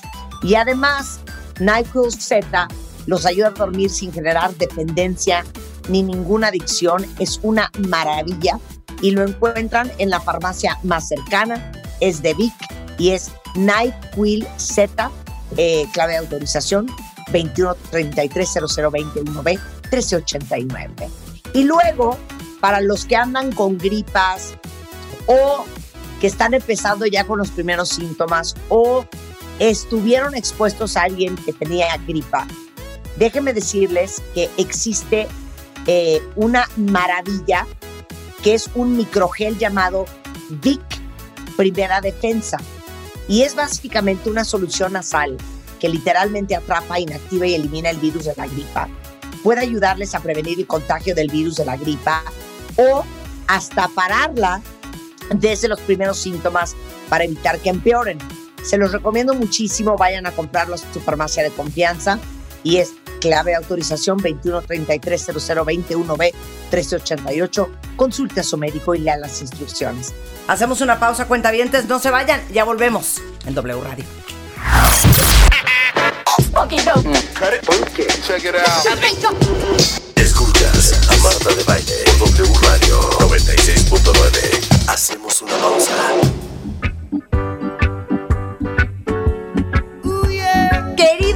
¿Cómo estás? Bienvenido, adorado mío.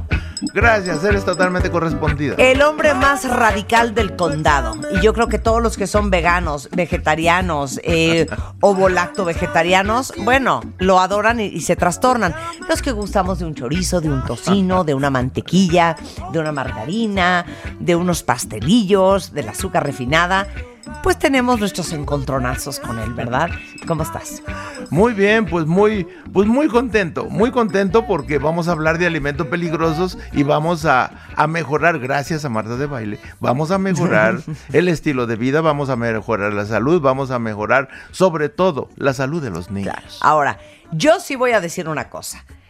O sea, de vez en cuando, Eric, de vez en cuando, de vez Sí. en nunca. Poco veneno no mata. Poco veneno no mata. O sea, no es que en tu vida vas a volver a comer tocino.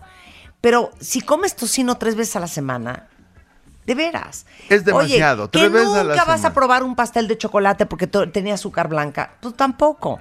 Pero que vas a estar usando azúcar blanca a cucharadas todos los días, de ninguna manera. Claro.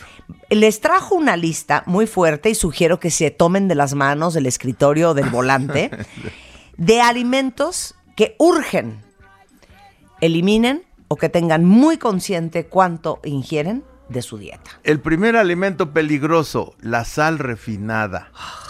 La, lo primero que debe de saber el público, Marta, Rebe, es que todos los alimentos traen su propia sal. Todos.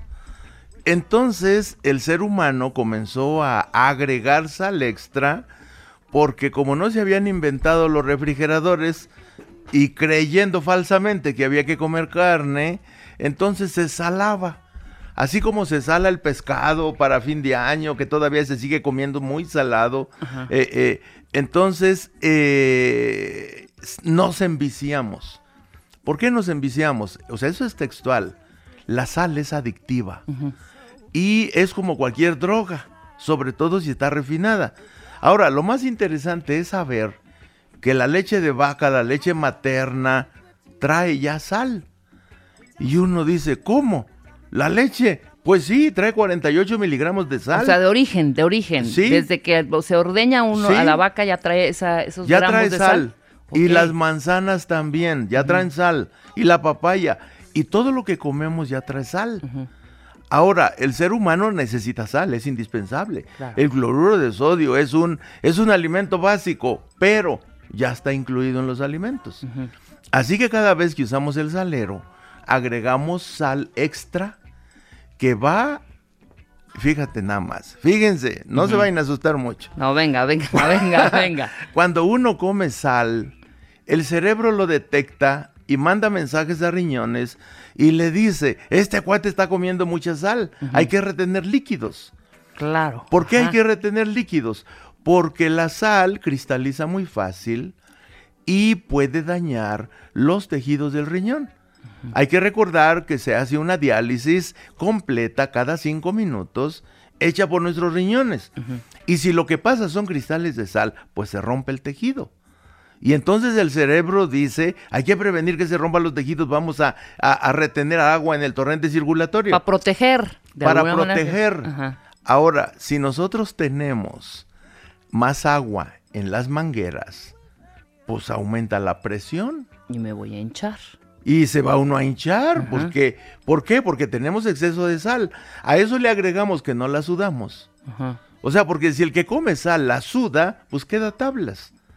Pero si come sal y no la suda, retiene líquidos y se vuelve hipertenso. Sí, claro. Con el paso de los años, truenan los riñones.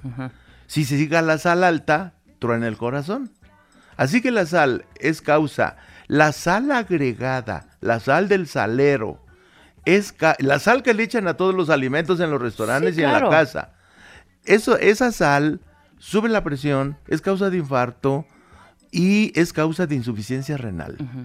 Y ahorita hay más de 12 mil angelitos mexicanos esperando trasplante renal y de esos hay más de 2 mil niños que ya tronaron los riñones por la sal agregada, porque mamá no sabe que no hay que usar. Sí, o sea, claro. ese es uno de los alimentos más peligrosos. O sea, quitar definitivamente la sal. O sea, pero ni una pizquita. Nada, cero. Ni un. Cero. Que mis pepinitos, ni un. Tres granitos. Ahora, Ni sal yo- de mar, doctor. No, no, Nada. ninguna sal. Ni la sal rosa. o Ni- sea, es que ya hay tanto cosa. ahora que- bueno, también, también, también hay que separar. Ajá. La sal refinada es la que es malísima. Esa es la mala, claro. Ahora, la sal de grano, la sal del Himalaya, si uno va a preparar un suero casero, un agua de limón con una pizca de bicarbonato, una pizca de una pizca de sal de grano, eso es muy saludable. Sobre todo si la, perso- si la persona va al gym, si, si tiene una vida activa físicamente, eh, eh, sí hay que, se puede usar la sal de grano, pero no para echárselo a todos los alimentos Claro. claro, sino en claro. pequeñas cantidades. ¿Qué es pequeña cantidad? Es una cucharadita rasa para todo el día. Ok, esa es nuestra dosis. Ajá. Ahora, en Naciones Unidas, a través de la Organización Mundial de la Salud, dice, pues no más de 2.000 miligramos, o sea, 2 gramos. 2 gramos es media cucharadita cafetera para todo el día. Todo el día. O sea, está bien. Sí. Está bien. Ahora, México consume 13 gramos en promedio, Claro. en vez de 2. Es que le echamos sal a todo. O sea, Sal y- la sal y chile no puede faltar en la dieta. Pues sí, y por eso en México la mitad de la población es hipertensa. Claro. Y claro. por eso hay, hay más de 12 mil esperando trasplante renal. Sí, totalmente. Y por eso se infartan, se infarta, se muere una persona por problemas de hipertensión y obstrucción de venas y arterias cada tres minutos. Y uno de los diablitos de la alimentación, pues es la sal blanca, Sí, claro, la refinada, pues. la refinada. Ajá. Así es. Entonces, cero sal. Ya lo oyeron cuentavientes. Bueno, las, la, la cucharadita copeteada de eh, sal de mar. Cucharadita cafetera, Cafetera. rasa. Raza. Para todo el día. Sí, claro, claro, claro. O sea, no hay Sí. de, bueno, ya en la mañana ya me, mi dosis, pues igual en la noche tres pizquitas. No, para todo el día. Así es. Ahora, a todos los alimentos industriales les colocan exceso de sal. Por ejemplo, el pan de caja trae entre 700 y 1000 miligramos de sal. Sí, claro. Claro, Ahora- ya están, ya están cocinados con sal. Pues. Están cocinados con sal. Y, y- y si se le ocurre a alguien un embutido, una rebanadita de jamón, pues va entre 1000 y 2000 miligramos. Claro. No, pues ya rebasé mi dosis Entonces, de, ya- ya la de un mes. O sea, además. ¿no? Ahora, los cereales de caja también traen todos más de 1000 miligramos de sal. Claro. Claro. en datos para 100 gramos. O sea, esta campaña que hicieron de no poner en los ceniceros a menos que Sí. usted se lo pida al mesero. En, lo- en los restaurantes. Claro. Están prohibidos los aleros. Sí, claro. A mí sí me funciona. Si yo no veo el salero, yo no pido sal para nada. Claro. Nada más veo el salero y ya le estoy poniendo sal. Sí, ¿no? y de todas maneras, todos los alimentos de los restaurantes traen mucha sal. Sí, claro, ya están cocinados con sal, más la sal que ya trae Sí. de origen el alimento. Así es. ¿No? Ese es uno de los principales Perfecto. problemas. El segundo, doctor. Ay, la azúcar blanda. La azúcar blanca. Ajá. Pues sí, México está en emergencia por diabetes desde noviembre y las razones, pues son los azúcares blancos. Ajá. Pasa lo mismo que con la sal. O sea, todos los alimentos ya traen azúcar. Sí, claro. Ya traen azúcar. Y sobre todo las frutas. Pero el problema es con lo refinado, porque está Sí, sí. obviamente lleno de químicos y otra vez lo vuelven a Sí. colar, le vuelven a echar para que blanquee más. ¿Es Sí. todo eso? Es el problema. Ok. O sea, tenemos una mala costumbre heredada de las costumbres del siglo XVIII y XIX de Estados Unidos y de Europa, de que los alimentos deben de estar bonitos. Y bonito es sal totalmente blanca, azúcar totalmente blanca, harina de pan totalmente blanca. Si un plátano tiene una manchita negra, se tira a la basura o se le da a los marranos porque ya se pasó, debe de ser amarillo clarito. Y entonces estamos, estamos llenos de imágenes de que los alimentos deben de estar bonitos. Y entonces el azúcar mascabada, el piloncillo, pues es así como... Pues pues, sí, será como- para los campesinos, será para la gente rural, pero para los citadinos el azúcar debe de ser hermosa, debe de ser blanca. Ok. Y entonces se le metieron montones de químicos, montones de procesamiento, le quitaron las, le quitaron las fibras, le quitaron los minerales, o sea, le quitaron todo. Solo dejaron moléculas químicamente puras de glucosa con fructosa, o sea, la sacarosa. Claro. Ahora, ese fue el primer alimento que yo estudié como nutriólogo experimental. El azúcar. El azúcar blanca. Blanca, ok. Fue lo primero porque pues mi abuela pues decía que, que, que algo así como que el azúcar de piloncillo era para los nacos y el azúcar blanca era para la gente decente. Ajá.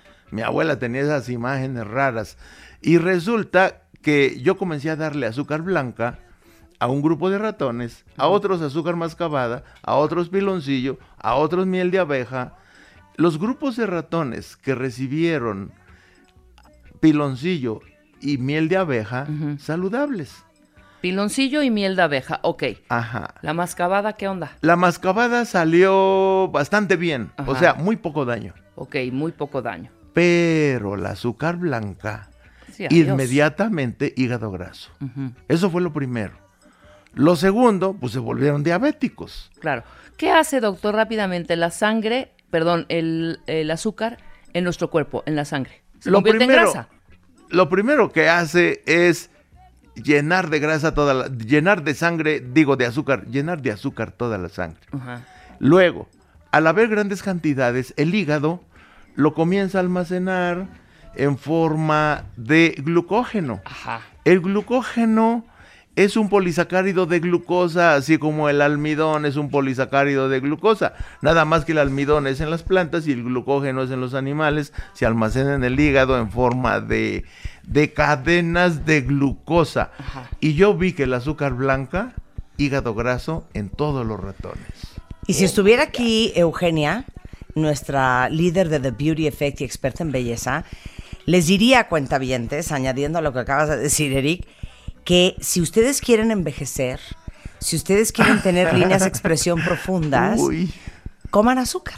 Azúcar Exacto. blanca. Claro, azúcar Blanca blanca. sobre todo. Claro. Azúcar blanca. Porque si uno come piloncillo, no hay daños. Sí, pero nadie se va a poner a pedir un piloncillo para su café en un restaurante, Eric, por favor. No, pues no hay, no hay. No, No pero, hay. O sea, el día de o- hoy en día, o sea, echarle tres cucharadas de azúcar blanca a tu Sí, café sí. o a tu té, como diría mi papá, eso es veneno, hijita, eso es veneno. Claro. ¿No? Sí, sí, sí. Así es, Marta. Ok. Entonces la dosis no nos va a perdonar ni tantito, ni una pizquita. Azúcar blanca, cero. Cero. Ok, bueno. si uno quiere usar, si uno quiere usar azúcar, un dulce, está el piloncillo, está la miel de abeja y está la miel de agave. Pero aparte hay tantos sustitutos también, perdón, no sé si eres ¿Sí? fan o no. Splenda, no puedo vivir sin él. Stevia es una maravilla. O sea, hay muchas otras opciones. Sí. Yo no sé para qué usan azúcar blanca.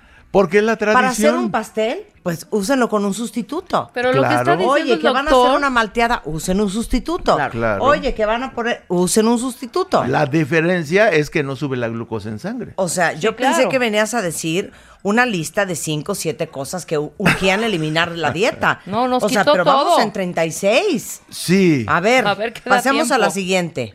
Y me quedé corto. Sí, ya sé. A ver, vas, la siguiente. Bueno, pues la, la- la siguiente es la harina refinada de trigo. La harina refinada de arroz, ri- harina refinada de maíz. O sea, es otro, es otra presentación del azúcar. Los cuentavientes deben de saber que el azúcar blanca y la harina de trigo es lo mismo, pero es más peligrosa la harina de trigo. ¿Por? Porque el azúcar blanca es un disacárido, o sea, es una molécula hecha por dos azúcares. Una es glucosa y la otra es fructosa. Pero en el caso de la harina de trigo blanca, refinada, hermosa, es pura glucosa. Así que para un mexicano que tenemos la genética de la diabetes, la mayoría de la población, comemos harina blanca refinada en cualquier Presentación, platillo, en cualquier presentación, es 87% glucosa químicamente pura. Obviamente te sube la glucosa a, a mil. Y aparte una cosa interesante, cuando hemos hablado de resistencia a la insulina, cuando hemos Sí. hablado de diabetes tipo 1, tipo 2, Sí. o sea, el cuerpo no distingue casi casi entre el azúcar y la harina. O sea, y los No. carbohidratos simples. No distingue porque son lo mismo. O sea, al final un bolillo te va a causar lo mismo Sí. que, por decirte, tres cucharadas de azúcar Sí, sí, blanca. así es, ¿No? así o es. sea, al final se convierten los dos en glucosa en el cuerpo. Sí. Entonces uno dice, ay, pero pues ¿qué tienes? Si no estoy comiendo azúcar, pero estás comiendo una cantidad industrial de harina blanca o de carbohidratos simples, para Sí. efectos de, de niveles de insulina y de producción de insulina, es Claro. lo mismo. Así es, y eso provoca envejecimiento prematuro y por eso Claro. tiene toda la razón Eugenia, porque uno obliga al páncreas a trabajar horas extras, Claro. obliga al páncreas a mucho mayor esfuerzo, obliga al hígado a trabajar en exceso para transformar la, la glucosa en triglicéridos. Primero en glucógeno, luego en triglicéridos y luego se almacena abajo de la piel. Claro. Oye, esta no te la voy a perdonar, ¿eh? Esta, no te la voy a perdonar, esto no te lo voy a aceptar y esto te lo voy a pelear como gata boca arriba. ¿Pero por qué? ¿Por ¿Cuál qué? es tu problema ahora con la salsa soya? Pues es que... Entonces ya ni sushi puede comer uno. Es que 100 gramos de salsa de, toya- de soya tiene 6 mil miligramos de, de, de- de sal. Es sal. Por eso.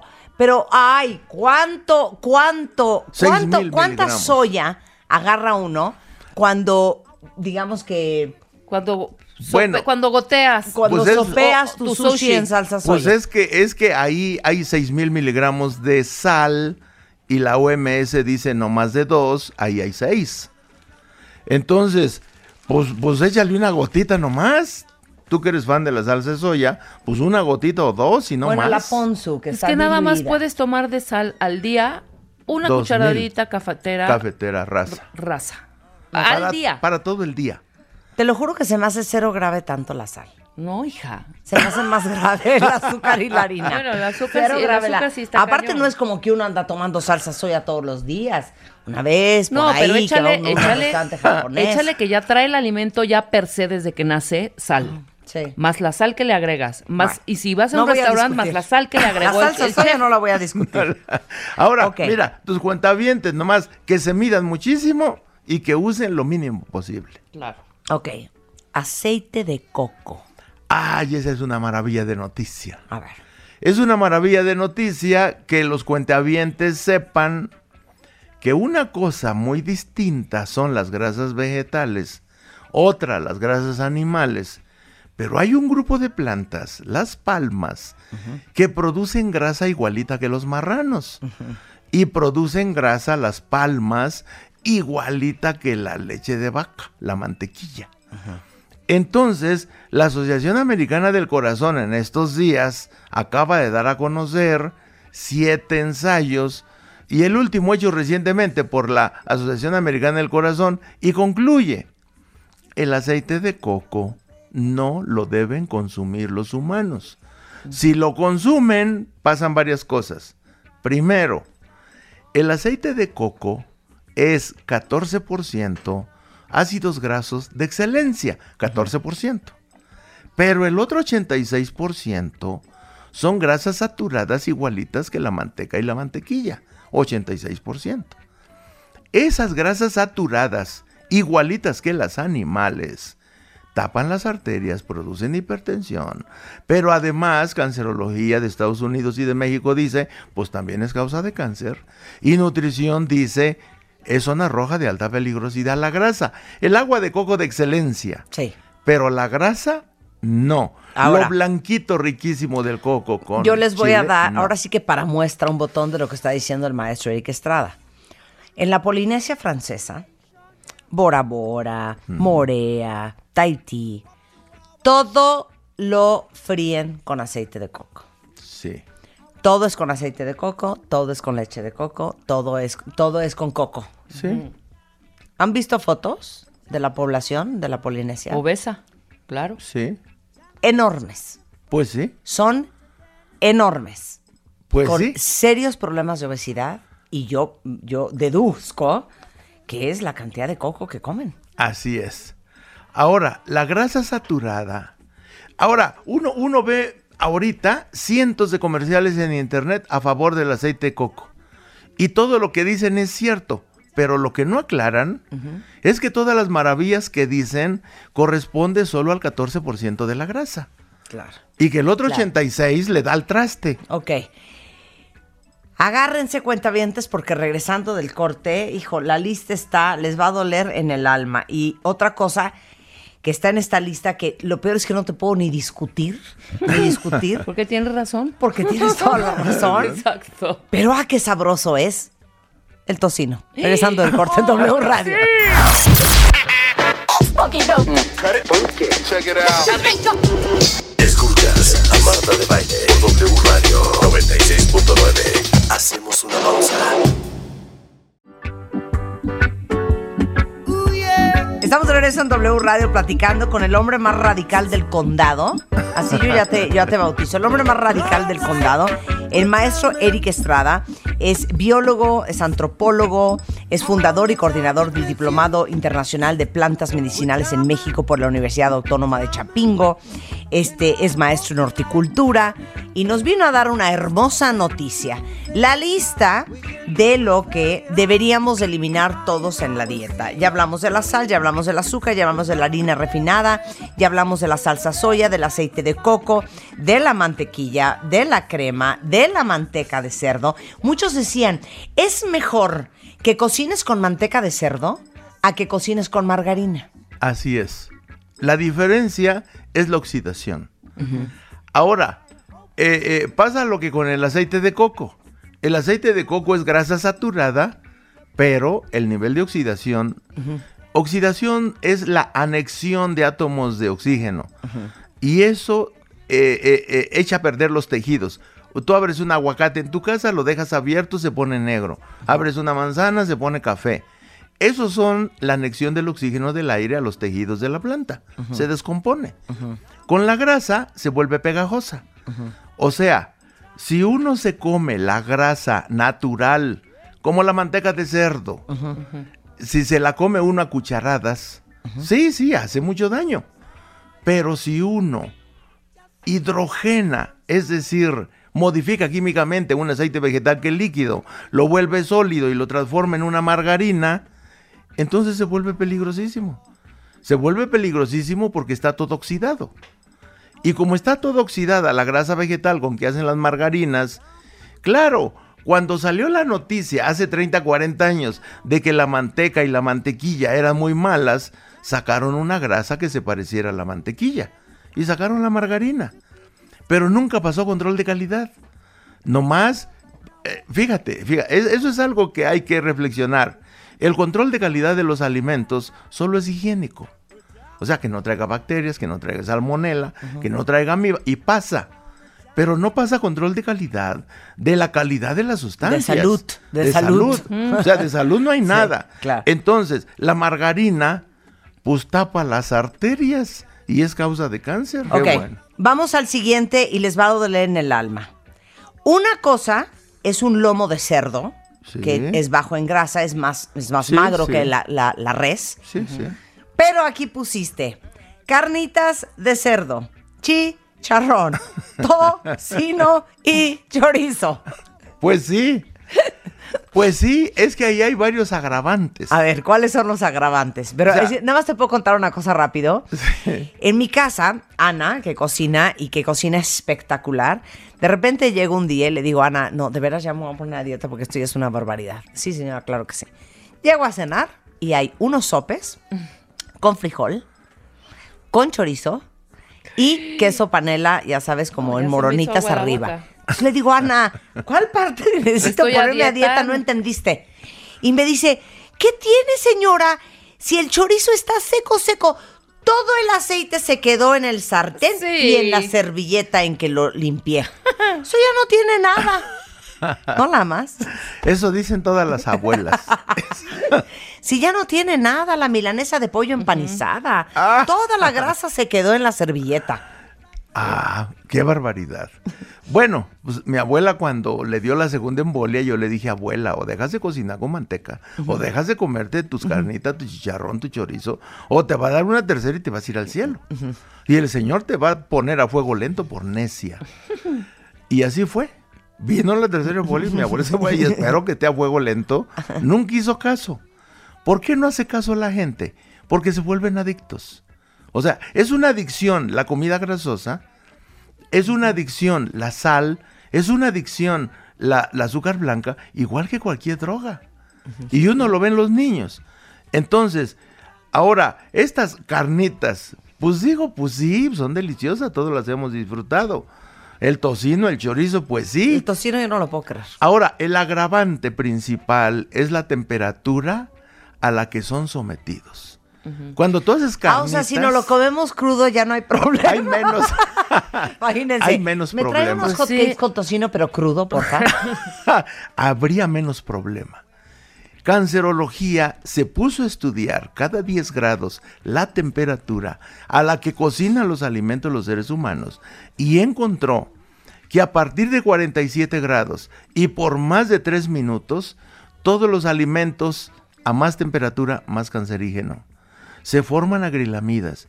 Ese es el agravante de las carnitas que se ponen a hervir en la manteca durante horas. ¿En cuántas horas se cocina la, la manteca? El chicharrón ese se cocina más pronto, pero se fríe a 180 grados. Y cancerología dice, a partir de 47 ya es cancerígeno. No, bueno. Ese es el agravante, que además de taparte las arterias te va a producir cáncer. Pues ¿para qué le mueves? Si quieres Claro. vivir 100 años sin enfermarte No, pues nunca. tampoco 100 años, doctor, pero pues Sin una buena, una buena calidad de vida, claro, a llegar a la vejez por lo menos Sí, sano. Sí, sí. ¿no? Ok, a ver, pusiste en esta lista también la yema de huevo. Pues sí. No, ya, Eric, ese Pues también te sí. pones bien pesado. Si te gusta el huevo, cómete las claras. Las yemas no. ¿Por qué? Porque si el cascarón es blanco, en 100 gramos de huevo entero hay 548 miligramos. 548 si el cascarón en bla- es blanco. Y si el cascarón es rojo, 730 miligramos de colesterol. Wow. 730 en 100 gramos de huevo, cascarón rojo. Y la totalidad del colesterol está en la yema. En la clara hay cero. Entonces, el Instituto de la Nutrición coloca el huevo en la zona amarilla riesgosa para la salud, cerca de la zona roja, por la cantidad de colesterol. Ahora, 730 a lo mejor a tus cuentavientes dice que será mucho 730. Bueno, 100 gramos de guachinango tiene 25. 100 gramos de huevo rojo tiene 730. 100 gramos de carne magra tiene 80. El huevo 730. No, sí tiene mucho. claro. Entonces, es muchísimo. Oye, ¿por qué estás poniendo aquí alimentos en salmuera?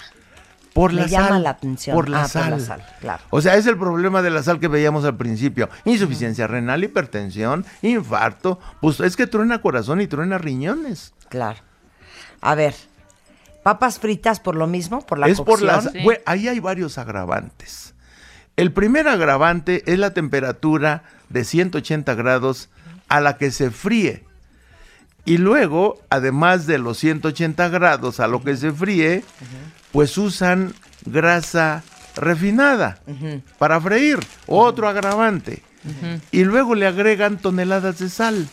No, bueno. O sea, Ah, 100 gramos de papa frita tiene entre 600 y 1000 miligramos o más de sal. O sea, son tres agravantes. La temperatura, la grasa refinada y la sal. Por eso las papas fritas, pues se prohibieron de las escuelas. Nadie hace caso. Claro. Se sigue vendiendo toda la chatarra en las Pero escuelas. papas a la francesa en tu casa. Bueno, fíjate, fíjate que la Universidad de Dinamarca hizo los estudios. A ver, vamos a ver qué pasa, qué tanto daño producen las papas a la francesa hechas en casa y tienen 12, 12 microgramos de acrilamida, papas a la francesa hechas en casa. Papas industriales, 300 microgramos. Papas a la francesa en casa, 12. O sea, es, es Sí, mucho bajó, menos claro. malo. Sí. Es mucho menos malo. Bueno, les puedo dar una receta, es que siento que me va a regañar. Rebanan una papa, una papa así Sí, cruda, sí. la pelan, la rebanan toda idéntica, ¿no? Hay un ar- artefacto en Sí, que Betterware la que, las rebana así. muy bien. la pones en una cosa de metal, le pones un poquito de aceite de oliva encima, le pones sal de mar, la metes al horno 20 minutos y te quedan unas papas Muy súper deli. sanas y súper deli. ¿Podemos, ¿O Doc? qué es lo que ¿Podemos? estás- Claro que no. Claro que no. No. ¿O qué quieres? Que también nos las comamos crudas. Sí. El bueno, el- si les gusta. Mira, ahí el único agravante, o sea, la papa frita tiene tres agravantes. Esta, esta, esta receta que tú nos das, nomás tiene uno, la temperatura. El horno, tú lo calientas arriba de 200 grados. Sí, claro. 2.75 de hecho. 275. No, ya. A partir de 47 grados y Ya por 3 cáncer. minutos ya se volvió peligroso. Ahora, claro, poco veneno no mata. Si tú te comes esa papita una vez cada tres meses, pues no pasa nada. Claro. Ahora, les digo una cosa. Yo, yo sé que muchos dicen, es que Eric se pasa, o sea, nos quiere traer de veras a puras habichuelas. Pero piénsenlo así. Imagínense qué sanos estaríamos todos claro. Si comiéramos puras ensaladas, Sí. puras verduras crudas, Y, y- y cacahuates y almendras. y te lo juro, y almendras, y nueces, Ajonjolí. y ajonjolí. Déjalo sano, lo concentrados en tu chamba, los No, contentos. de veras. O sea, durmiendo bien. O sea, cuando uno voltea y ve un pastelillo y ves amarillo 6, azul número 5, Sí. unos nombres de extra... Clorimidrato de bendicionina. O sea, una cantidad de cosas que tiene Sí. que procesar el cuerpo. Yo pienso, claro que el cuerpo es por, es por deducción, es por sentido común. El cuerpo va a decir, o sea, ahora sí que, ¿y esto cómo me lo como? Así es. ¿Y esto cómo lo rompo? ¿Y, Y- esto cómo lo degrado? Y fíjate, México está en primero o segundo lugar en obesidad de niños y adultos, porque México es primer lugar mundial en consumo de pastelitos. Primer lugar mundial. En México, cada mexicano promedio come 22 kilos de pastelito. El siguiente país come 11 kilos o 12. sí, sí. México 22, primer lugar mundial. Somos primer lugar mundial en consumo de refrescos, con 180 litros. Estados Unidos consumía 160, ahora consume 120. México consumía 160, ahora consume 180. O sea, hacemos todo al revés. Parecemos un mundo de locos. Obviamente, yo cada vez tengo que ser más radical, porque cada vez la situación de la salud está más mal. El Instituto Nacional de Salud Pública dice, pues no matan enfermos el 93%. Claro. O el 7% sanos, o sea, es aberrante.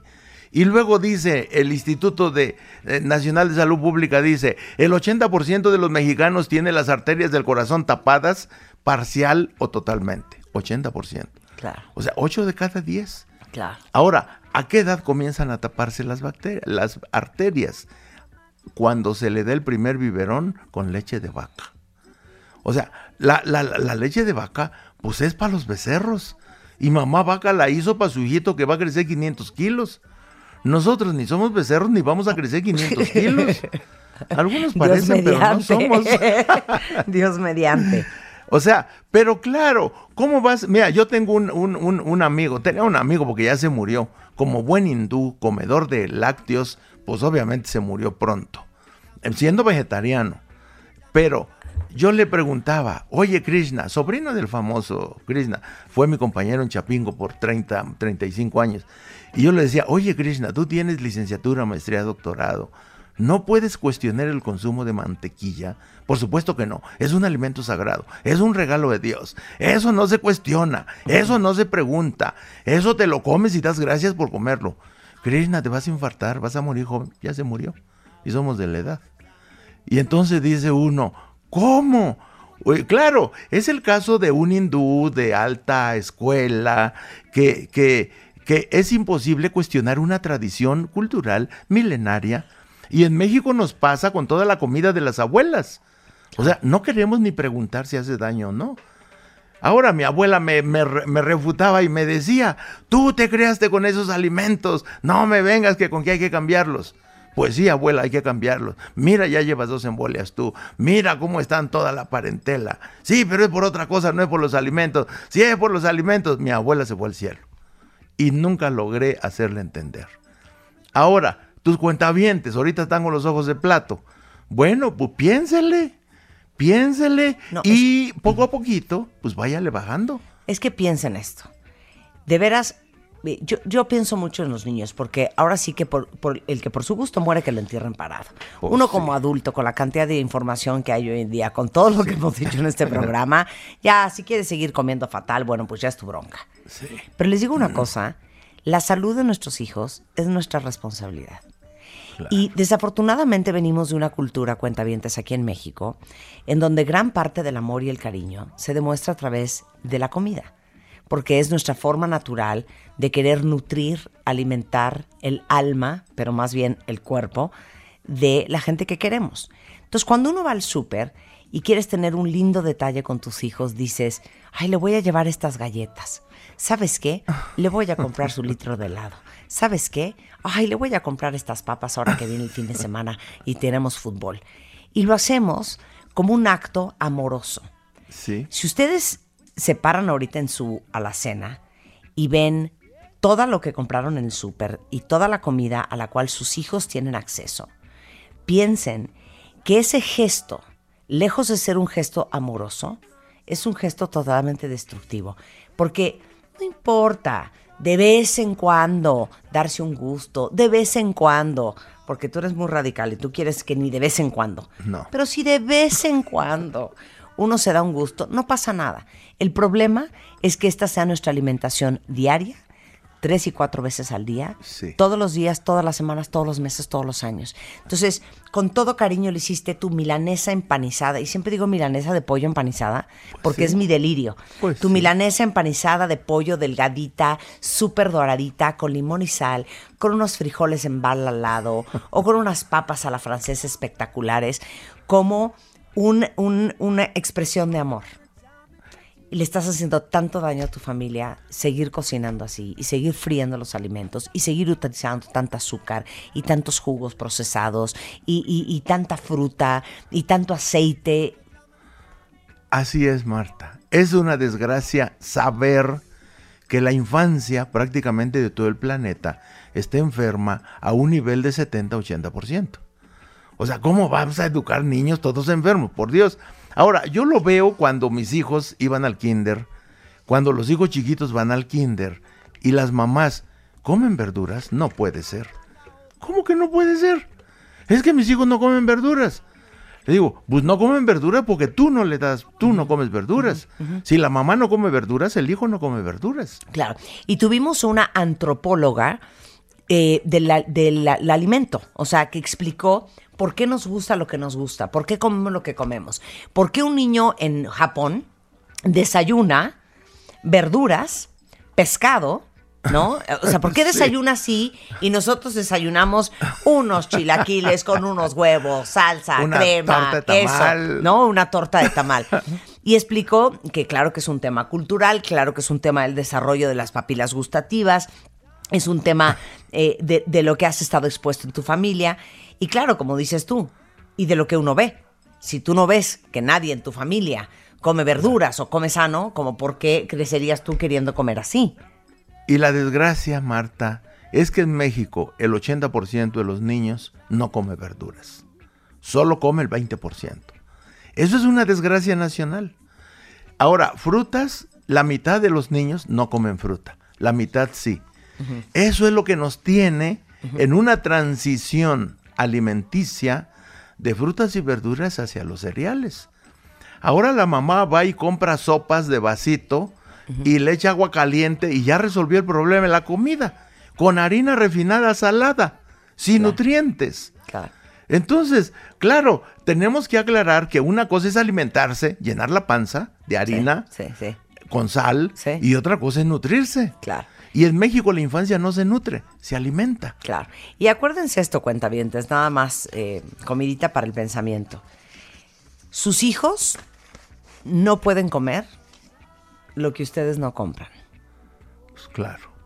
Sus hijos no, es muy difícil que tengan acceso, más que los que llevan dinero al recreo, a comida que en tu casa no hay. Pues ¿no? claro. ¿No? Entonces, piénselo bien. El maestro Eric Estrada está cada 15 días en el Centro Médico Siglo XXI aquí en la Ciudad de México, dando unas clases y dando unos cursos y dando talleres y dando consulta increíble sobre el tema de la herbolaria. Herbolaria y ahora tenemos que enfocar el estilo de vida, nutrición, ejercicio, control del estrés y esas cosas. Claro. Eh, si quieren ver el calendario de cuándo son estos eventos, son los sábados en la mañana en el Centro Sí. Médico Siglo XXI, pueden entrar a ericestrada.com Punto o, MX. Ajá, punto MX o arroba herbolaria eric. Este, ahí viene toda la información ahí para yo lo subo, lo- yo lo subo, que ahí voy, ahí voy para el centro médico. Te queremos, Ahí Eric. voy con Marta de baile. Te queremos, Eric. Un Y yo placer tenerte también. aquí. Toda la lista entera que nos faltó, si le quieren echar un ojo para jalarse los pelos de la cabeza, eh, la estamos subiendo ahorita a martadebaile.com. Alimentos que urge eliminen de su dieta según el, el maestro Eric Estrada. A ver, cuentavientes, si ustedes tuvieron COVID o conocen a alguien que haya tenido COVID, segurísimo conocen el síndrome post-COVID que se presenta en una de cada 10 personas que padecieron pues esta infección. Y es independiente a los síntomas que se presentan durante la enfermedad, pero son los efectos a largo plazo que te puede dejar haber tenido COVID. Cosas como dolor de cabeza, fatiga extrema, trastorno de atención, problemas con pérdida de la memoria y estos problemas han sido súper comunes en personas que vencieron la enfermedad y la verdad es que la mejor manera de cuidarnos siempre es desintoxicarnos celularmente. Lo hemos platicado mil veces y el detox celular es la clave para reforzar nuestro sistema inmune. No solamente puede ayudarnos a evitar muchas enfermedades, sino también a disminuir sus efectos a largo plazo. Y ese cuidado se tiene que hacer diario, especialmente con esto del síndrome post-COVID. Este, y déjenme decirles que hay un producto que se llama glutadose, que contiene glutatión, que es una molécula de origen natural que nos puede ayudar a reforzar el sistema inmune y a desintoxicar naturalmente el cuerpo. Lo único que tienen que hacer es tomarse una de estas ampolletas de glutadose diario para disminuir el riesgo de enfermedades y estos síntomas que pueden ser súper molestos. Tiene un sabor como cítrico muy rico, funciona como un regenerador celular para que estén bien protegidos y se llama glutadose. Lo venden en Amazon, lo venden en glutadose.mx, lo venden en Farmacia San Pablo y si quieren saber las maravillas, eh, entren a su sitio o busquen en Google glutatión para que vean lo maravilloso que es el contenido que tiene el glutadose. Marta de Baile, al aire, por W Radio 96.9. Hacemos una pausa. Estamos de regreso en W Radio y la chata de Beat es in the house y les va a encantar el tema. Me encanta. O sea, hay de encanta. cedidas a cedidas, Hay ¿no? de cedidas a cedidas. Y de hecho, fíjate, en inglés la palabra compromise es como muy clara. Es que como, como comprometes lo que tú eres. Sí. ¿No? Que de alguna manera, ok, hay compromise y yo cedo, pero ¿hasta dónde tengo que ceder? Y el título de esto, ceder en nombre del amor. Y en nombre del amor lo estamos poniendo entre comillas. Porque realmente, ¿cuál amor? ¿No? O sea, Claro. más vamos a ver hoy cómo eso que pensamos que es amor muchas veces es, una vez más, las carencias, los vacíos, las necesidades Claro. no satisfechas, Claro. ya sabes, todo este rollo de, de estos chamacos interiores. Pero ¿saben qué ejercicio estaría muy bien? Fíjense lo que les voy a preguntar. Puede ser en esta relación actual que tengan o en alguna anterior. ¿Qué se dieron que se arrepintieron hasta la fecha? Peligrosa pregunta. O sea, ¿qué han Sí, sí, cedido que sí, dicen es que en qué momento Pues dije, permití esto? claro. Soy una estúpida. claro. O algo que haya pasado en alguna otra relación que dices es que no doy crédito, esto me pasa por imbécil. Y es bien importante observarlo. Y sin juzgarnos tanto, no es por imbécil. Sí, sí, sí. bueno. Sin juzgarnos tanto. Sí. Por chiquilla. Sí, por, por, por inmadura, Por, por, por ignorante, por, por de veras. Porque soy bien amorosa. Porque, porque ¿sabes qué pasa? En el nombre del amor, Sí. cometemos muchas atrocidades en contra de nosotros mismos. Así, es que ese es el asunto, el nombre del amor a quién, ¿no? ¿Dónde está ese amor? Es como, como ese amor está ausente de mí misma y lo estoy buscando afuera. Y en esa gran necesidad es que estoy cediendo. Y luego viene el enojo. Me acaba de venir una frase muy cañón. Tuve un momento Va. de iluminación ahora. Va. Cuando tienes que dejarte de amar a ti Uh, para amar a alguien más, you're in a hole. Exacto. Estás, en un el, hoyo. estás en el hoyo. Cuando tienes que dejarte amar a ti para amar a alguien más, está de Estás la en un fregada, man. Sí, sí, Esa de me la la tuiteas y me pones eh, autor Marta de baile.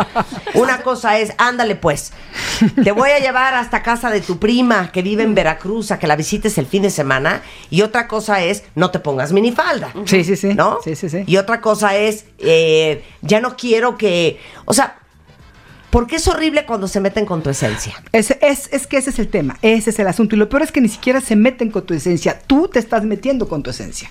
Claro. Eres tú la que está. Claro, tú estás ¿no? permitiendo. Eso estás permitiéndolo. Y aquí es claro, una, una cosa que me gustaría dejar más bien claramente es, hay una línea muy fina en este ceder, en todo tipo de relación, en tu trabajo, con tus hijos, con tus hermanos, con tu familia, con tus...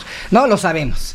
Porque hasta dónde estoy cediendo para que mi relación funcione. Claro. ¿No? Y estoy sintiendo que esto es equitativo. Es decir, tú también estás cediendo en otras cosas. Porque si tú eres la persona que siempre cede, que siempre cede y que siempre cede, ¿cómo vas a terminar?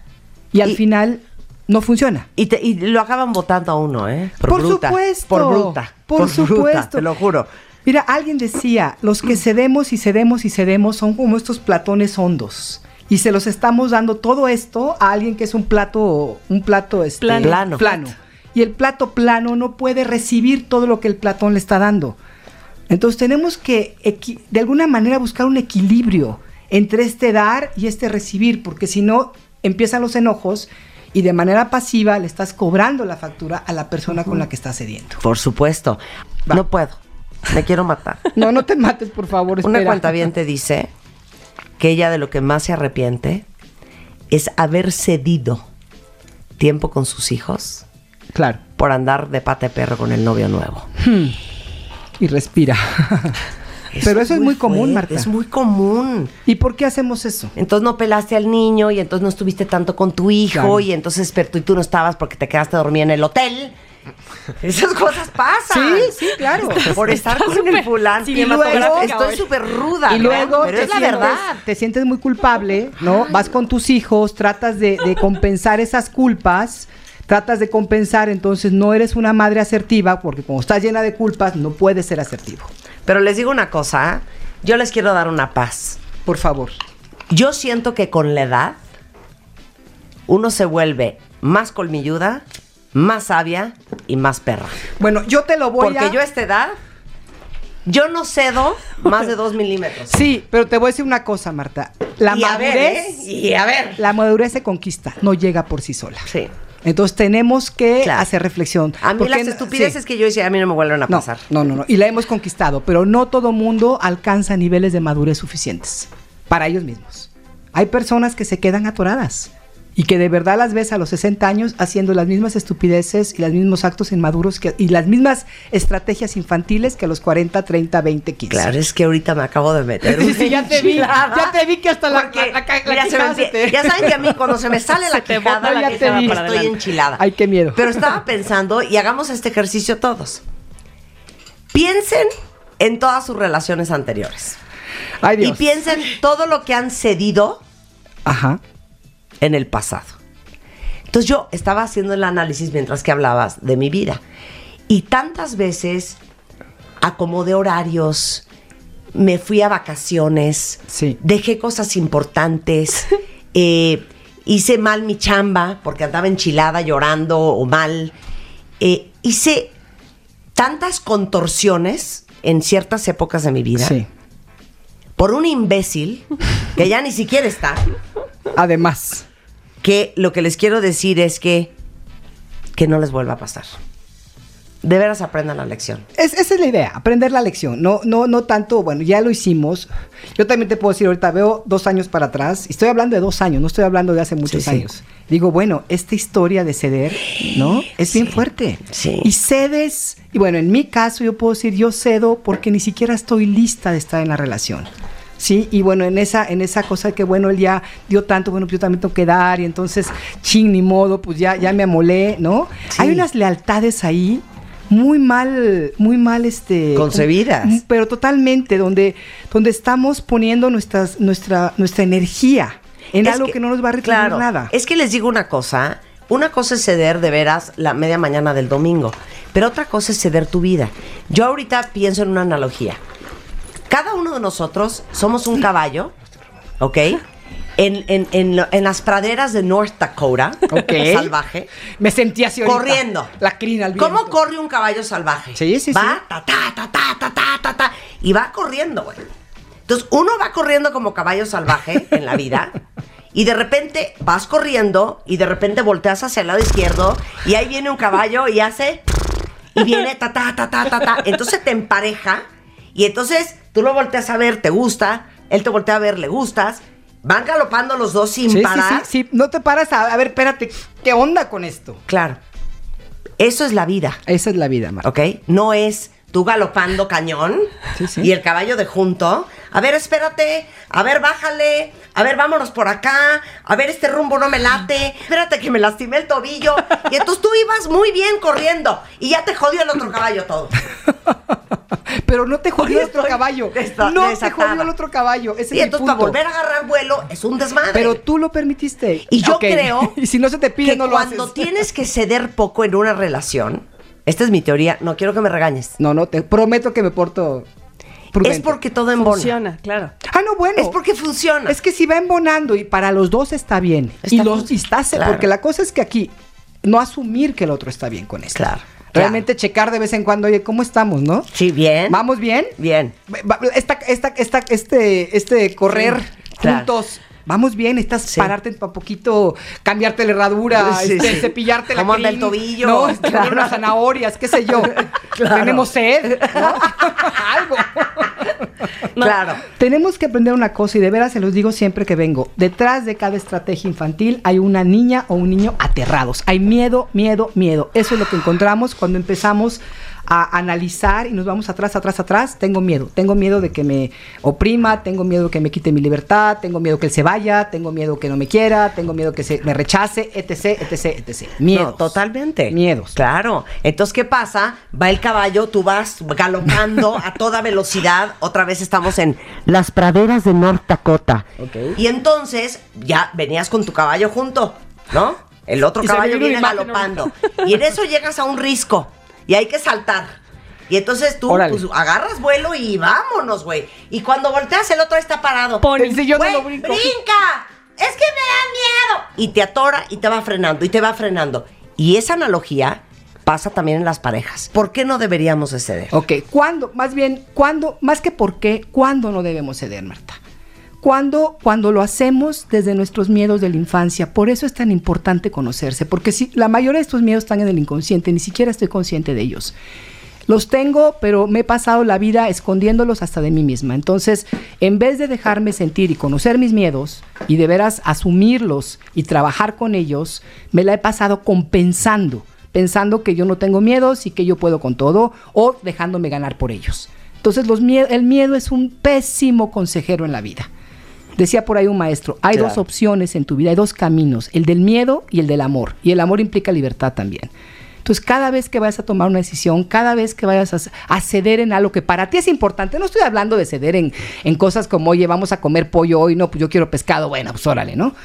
Sino cosas que realmente son básicas. Por eso decíamos que desde la esencialidad, desde tu parte esencial, es muy peligroso ceder, porque estás cediendo lo que tú realmente eres. Claro. Y ahí es donde te atoras. Claro. Ok, entonces, ¿por qué no deberíamos ceder? ¿Cuál es la lista de estas, de estas situaciones? Una es, como decíamos a- hace ratito, ¿no? Cedemos ante el terror de vivir y poner nuestra verdad ante la pareja. Claro. Mucho miedo. Cedemos desde los estados infantiles de nuestra mente, de nuestras emociones, vivimos para el otro. Creemos que nuestro bienestar depende del otro y actuamos acorde a esa creencia. Si yo creo que mi bienestar depende de ti, voy a hacer todo lo posible porque tú estés feliz. Claro. Porque de ti dependo. Porque si tú estás feliz, yo estoy feliz. Exacto, y si tú te vas, me, me lleva la, la tía de muchachas. No hacemos caso de lo que sucede en, en nosotros, nos desconectamos de esto y en cambio nos entonamos con el que el otro o la otra desean. Y siempre estamos pendientes de lo que dicen, de lo que hacen y de lo que. Y, y- y como decíamos hace ratito, ni siquiera nos los piden. Claro. Estamos adivinando. Claro. Y ¿no? eso tiene una gran vena de codependencia. No, bueno, eso es una codependencia todo lo que da. Claro. Lo que nuestros niños interiores están haciendo justo cuando hacen esto es enfocarse en obtener aprobación. Ese es el, el núcleo aquí. Lo que quiero es aprobación de ti y entonces cedo y cedo y cedo. Pero ¿quién está pidiendo esa aprobación? ¿La parte adulta? No. Claro. Es la parte infantil, pero la parte adulta ni siquiera está presente, Marta. Claro. Ese es el problema. Estamos tomados por nuestras emociones infantiles y por nuestros miedos. Que como no sentimos respeto, no sentimos atención, entonces eso es lo que estamos buscando. Y creemos que si cedemos en todo, esa persona nos va a amar más y nunca nos abandonará. Por eso decimos, entre comillas, en nombre del amor. Claro. Porque lo hacemos en un intento real y natural y muy correcto de buscar amor, pero lo estamos buscando de una manera equivocada, porque no es así. Haciendo esto, lo que estamos creando es una cadena interminable de actos en los cuales estamos cedendo, cediendo y cediendo en este por amor y nos convertimos en junkies de la armonía. ¿Qué quiero decir con esto? Que no, no podemos sostener, digo, es sano en una pareja Ay, pelearse. no, no nos vayamos lejos. ¿Cuántas historias no conocen de, no, es que tú no sabes lo que era esta mujer? Mira, le planchaba las camisas, le lavaba la ropa, se veía en él, era su niño Dios. Imagínate. Cómo lo atendió, le dedicó la vida entera, lo convirtió en abogado, lo apoyó en todo. Y, Y, la al final, dejó. claro, Y por la dejó. supuesto que la dejó porque no estaba ella presente, no había nadie ahí. Había una persona totalmente condicionada a complacer al otro. Y les digo una cosa, las probabilidades de que la relación que uno tiene se acaben, la verdad es que vamos a ser bien sinceros, es bien alta, ¿eh? Por supuesto, y es vez bien más. alta. Y no es lo mismo que se acabe una relación en donde tú te quedas totalmente vaciada, Ay, no, qué horror. Drenada. drenada, y vaciada, drenada. que te chuparon literal hasta la sangre, Sí, sí, sí. a cuando se acaba una relación Sí. en donde tú quedaste medianamente entera y completa. No, y además en una relación que dices, bueno, no coincidimos. Claro. No, no, no se puede. Sí, yo di, pero él también esto, dio, claro. ella dio, pero yo también y di. finalmente no fue la relación y está Claro. bien, eso es sano. Las relaciones se acaban. Pero deshacernos de quien somos, destruirnos, eh, rasgarnos en pedacitos para Claro. que la otra persona no se vaya, Claro. Marta, se va a ir de Claro. Y les digo O nos va a algo, tratar de la. ¿cómo se han quedado en relaciones cuando voltean para atrás y dices, no lo puedo creer? Tanto que di. O sea, le compré su primer coche, le pagué las chichis postizas, eh, le, le- le ayudé con la universidad. No se estén riendo porque hasta las chichis postizas le Es que pagan a las novias. pasa, claro Le que pagué sí. la universidad, le ayudé, le cuidé a sus hijos, fui un padre para ellos y esta perra se largó. Sí, sí. ¿No? Y al revés igual. Y lo ¿no? vuelves a hacer, y lo vuelves a hacer. Se di el tiempo con mis hijitos por estar con él. Le di todo, le di mis mejores años. Eh, bueno, dediqué todos los fines de semana a estar con mi familia, le cuidé a su mamá. Todo lo que hice.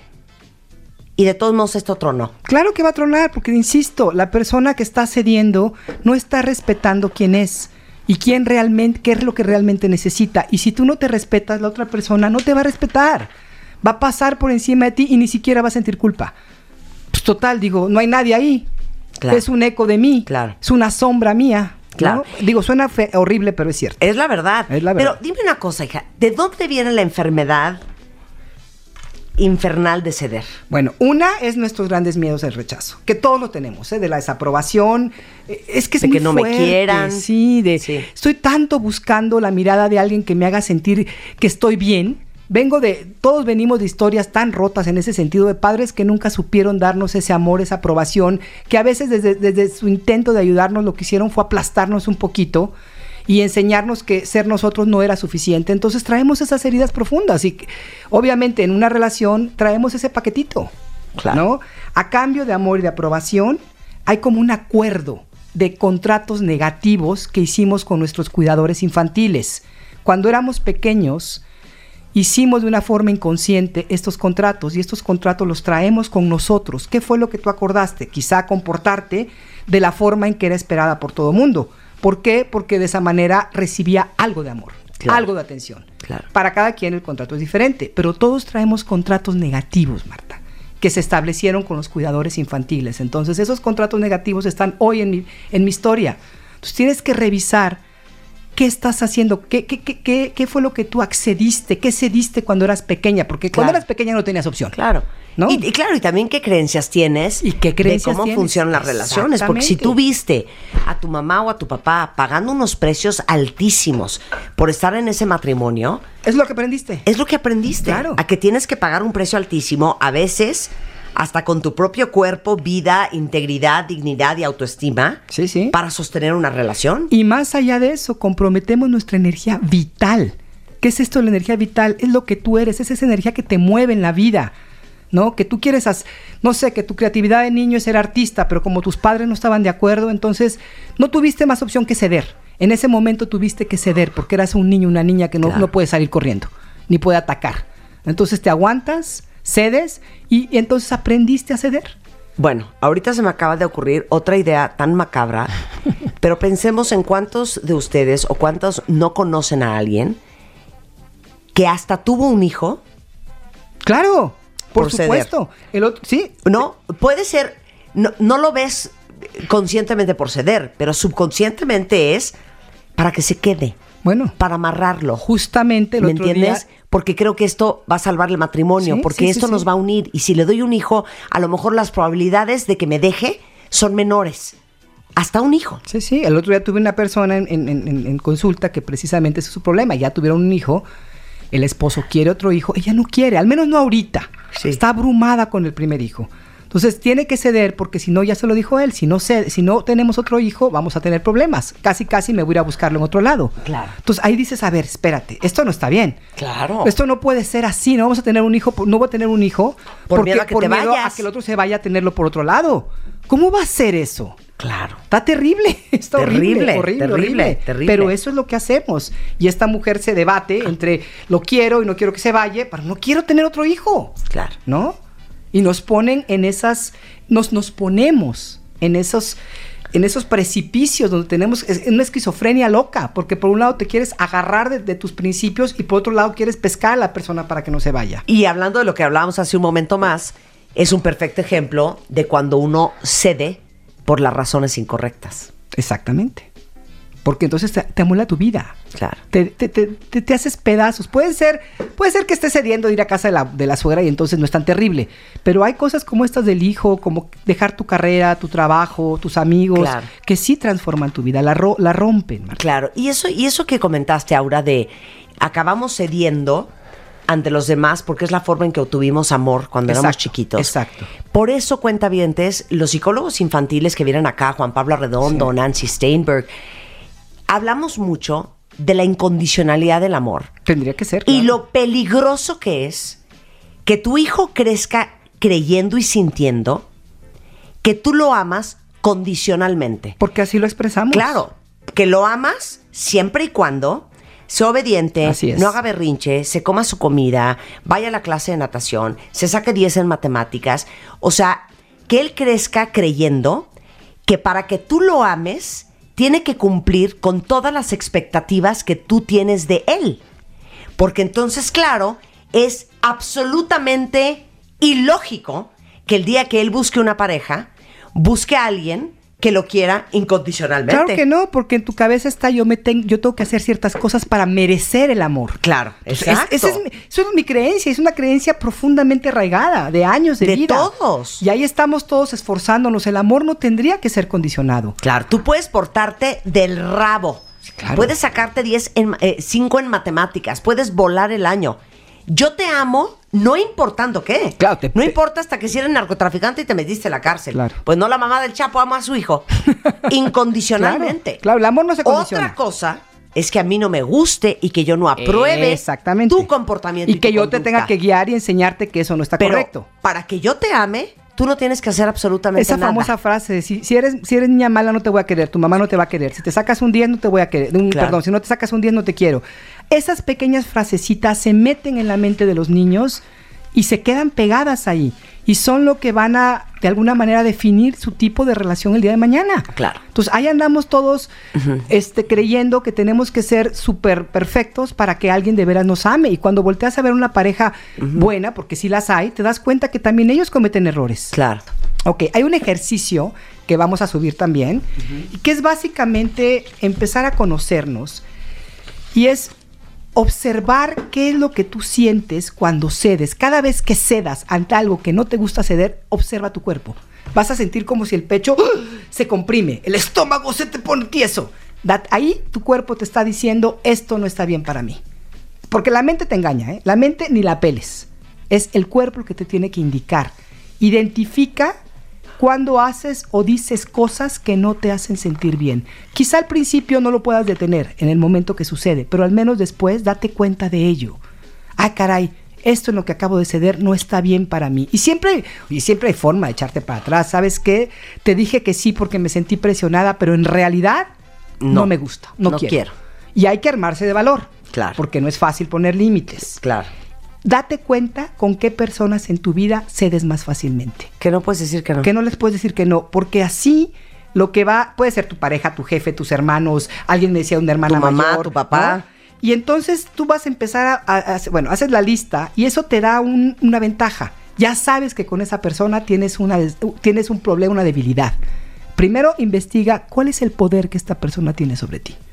¿Por qué cedes con ella? Eh, yo tengo un caso de una amiga que después de 20 años de una amistad, quote, quote, entrañable, dejó de ver a esta amiga, a otra. Ok. Y me dijo, hija, me tenías secuestrada. Sí, sí. Porque imagino que muchos de ustedes a lo mejor pueden tener amigos que los tienen secuestrados. Así es. Que no les puedes decir, no voy a ir a la cena a tu casa el viernes, no quiero. No te dejan. No, no te lo te permiten, dejan. no respetan tu Y decisión. te sientes secuestrado Claro. por una persona en tu vida. Entonces, identifiquen cuál es. Sí, ¿por qué no? ¿Y no es de dónde los tienen agarrados? ¿Y de dónde? Claro. ¿Por qué estás cediendo con esa persona? Y hay gente que me dice, ¿sabes qué? Me recuerda a mi madre, me recuerda a no sé quién.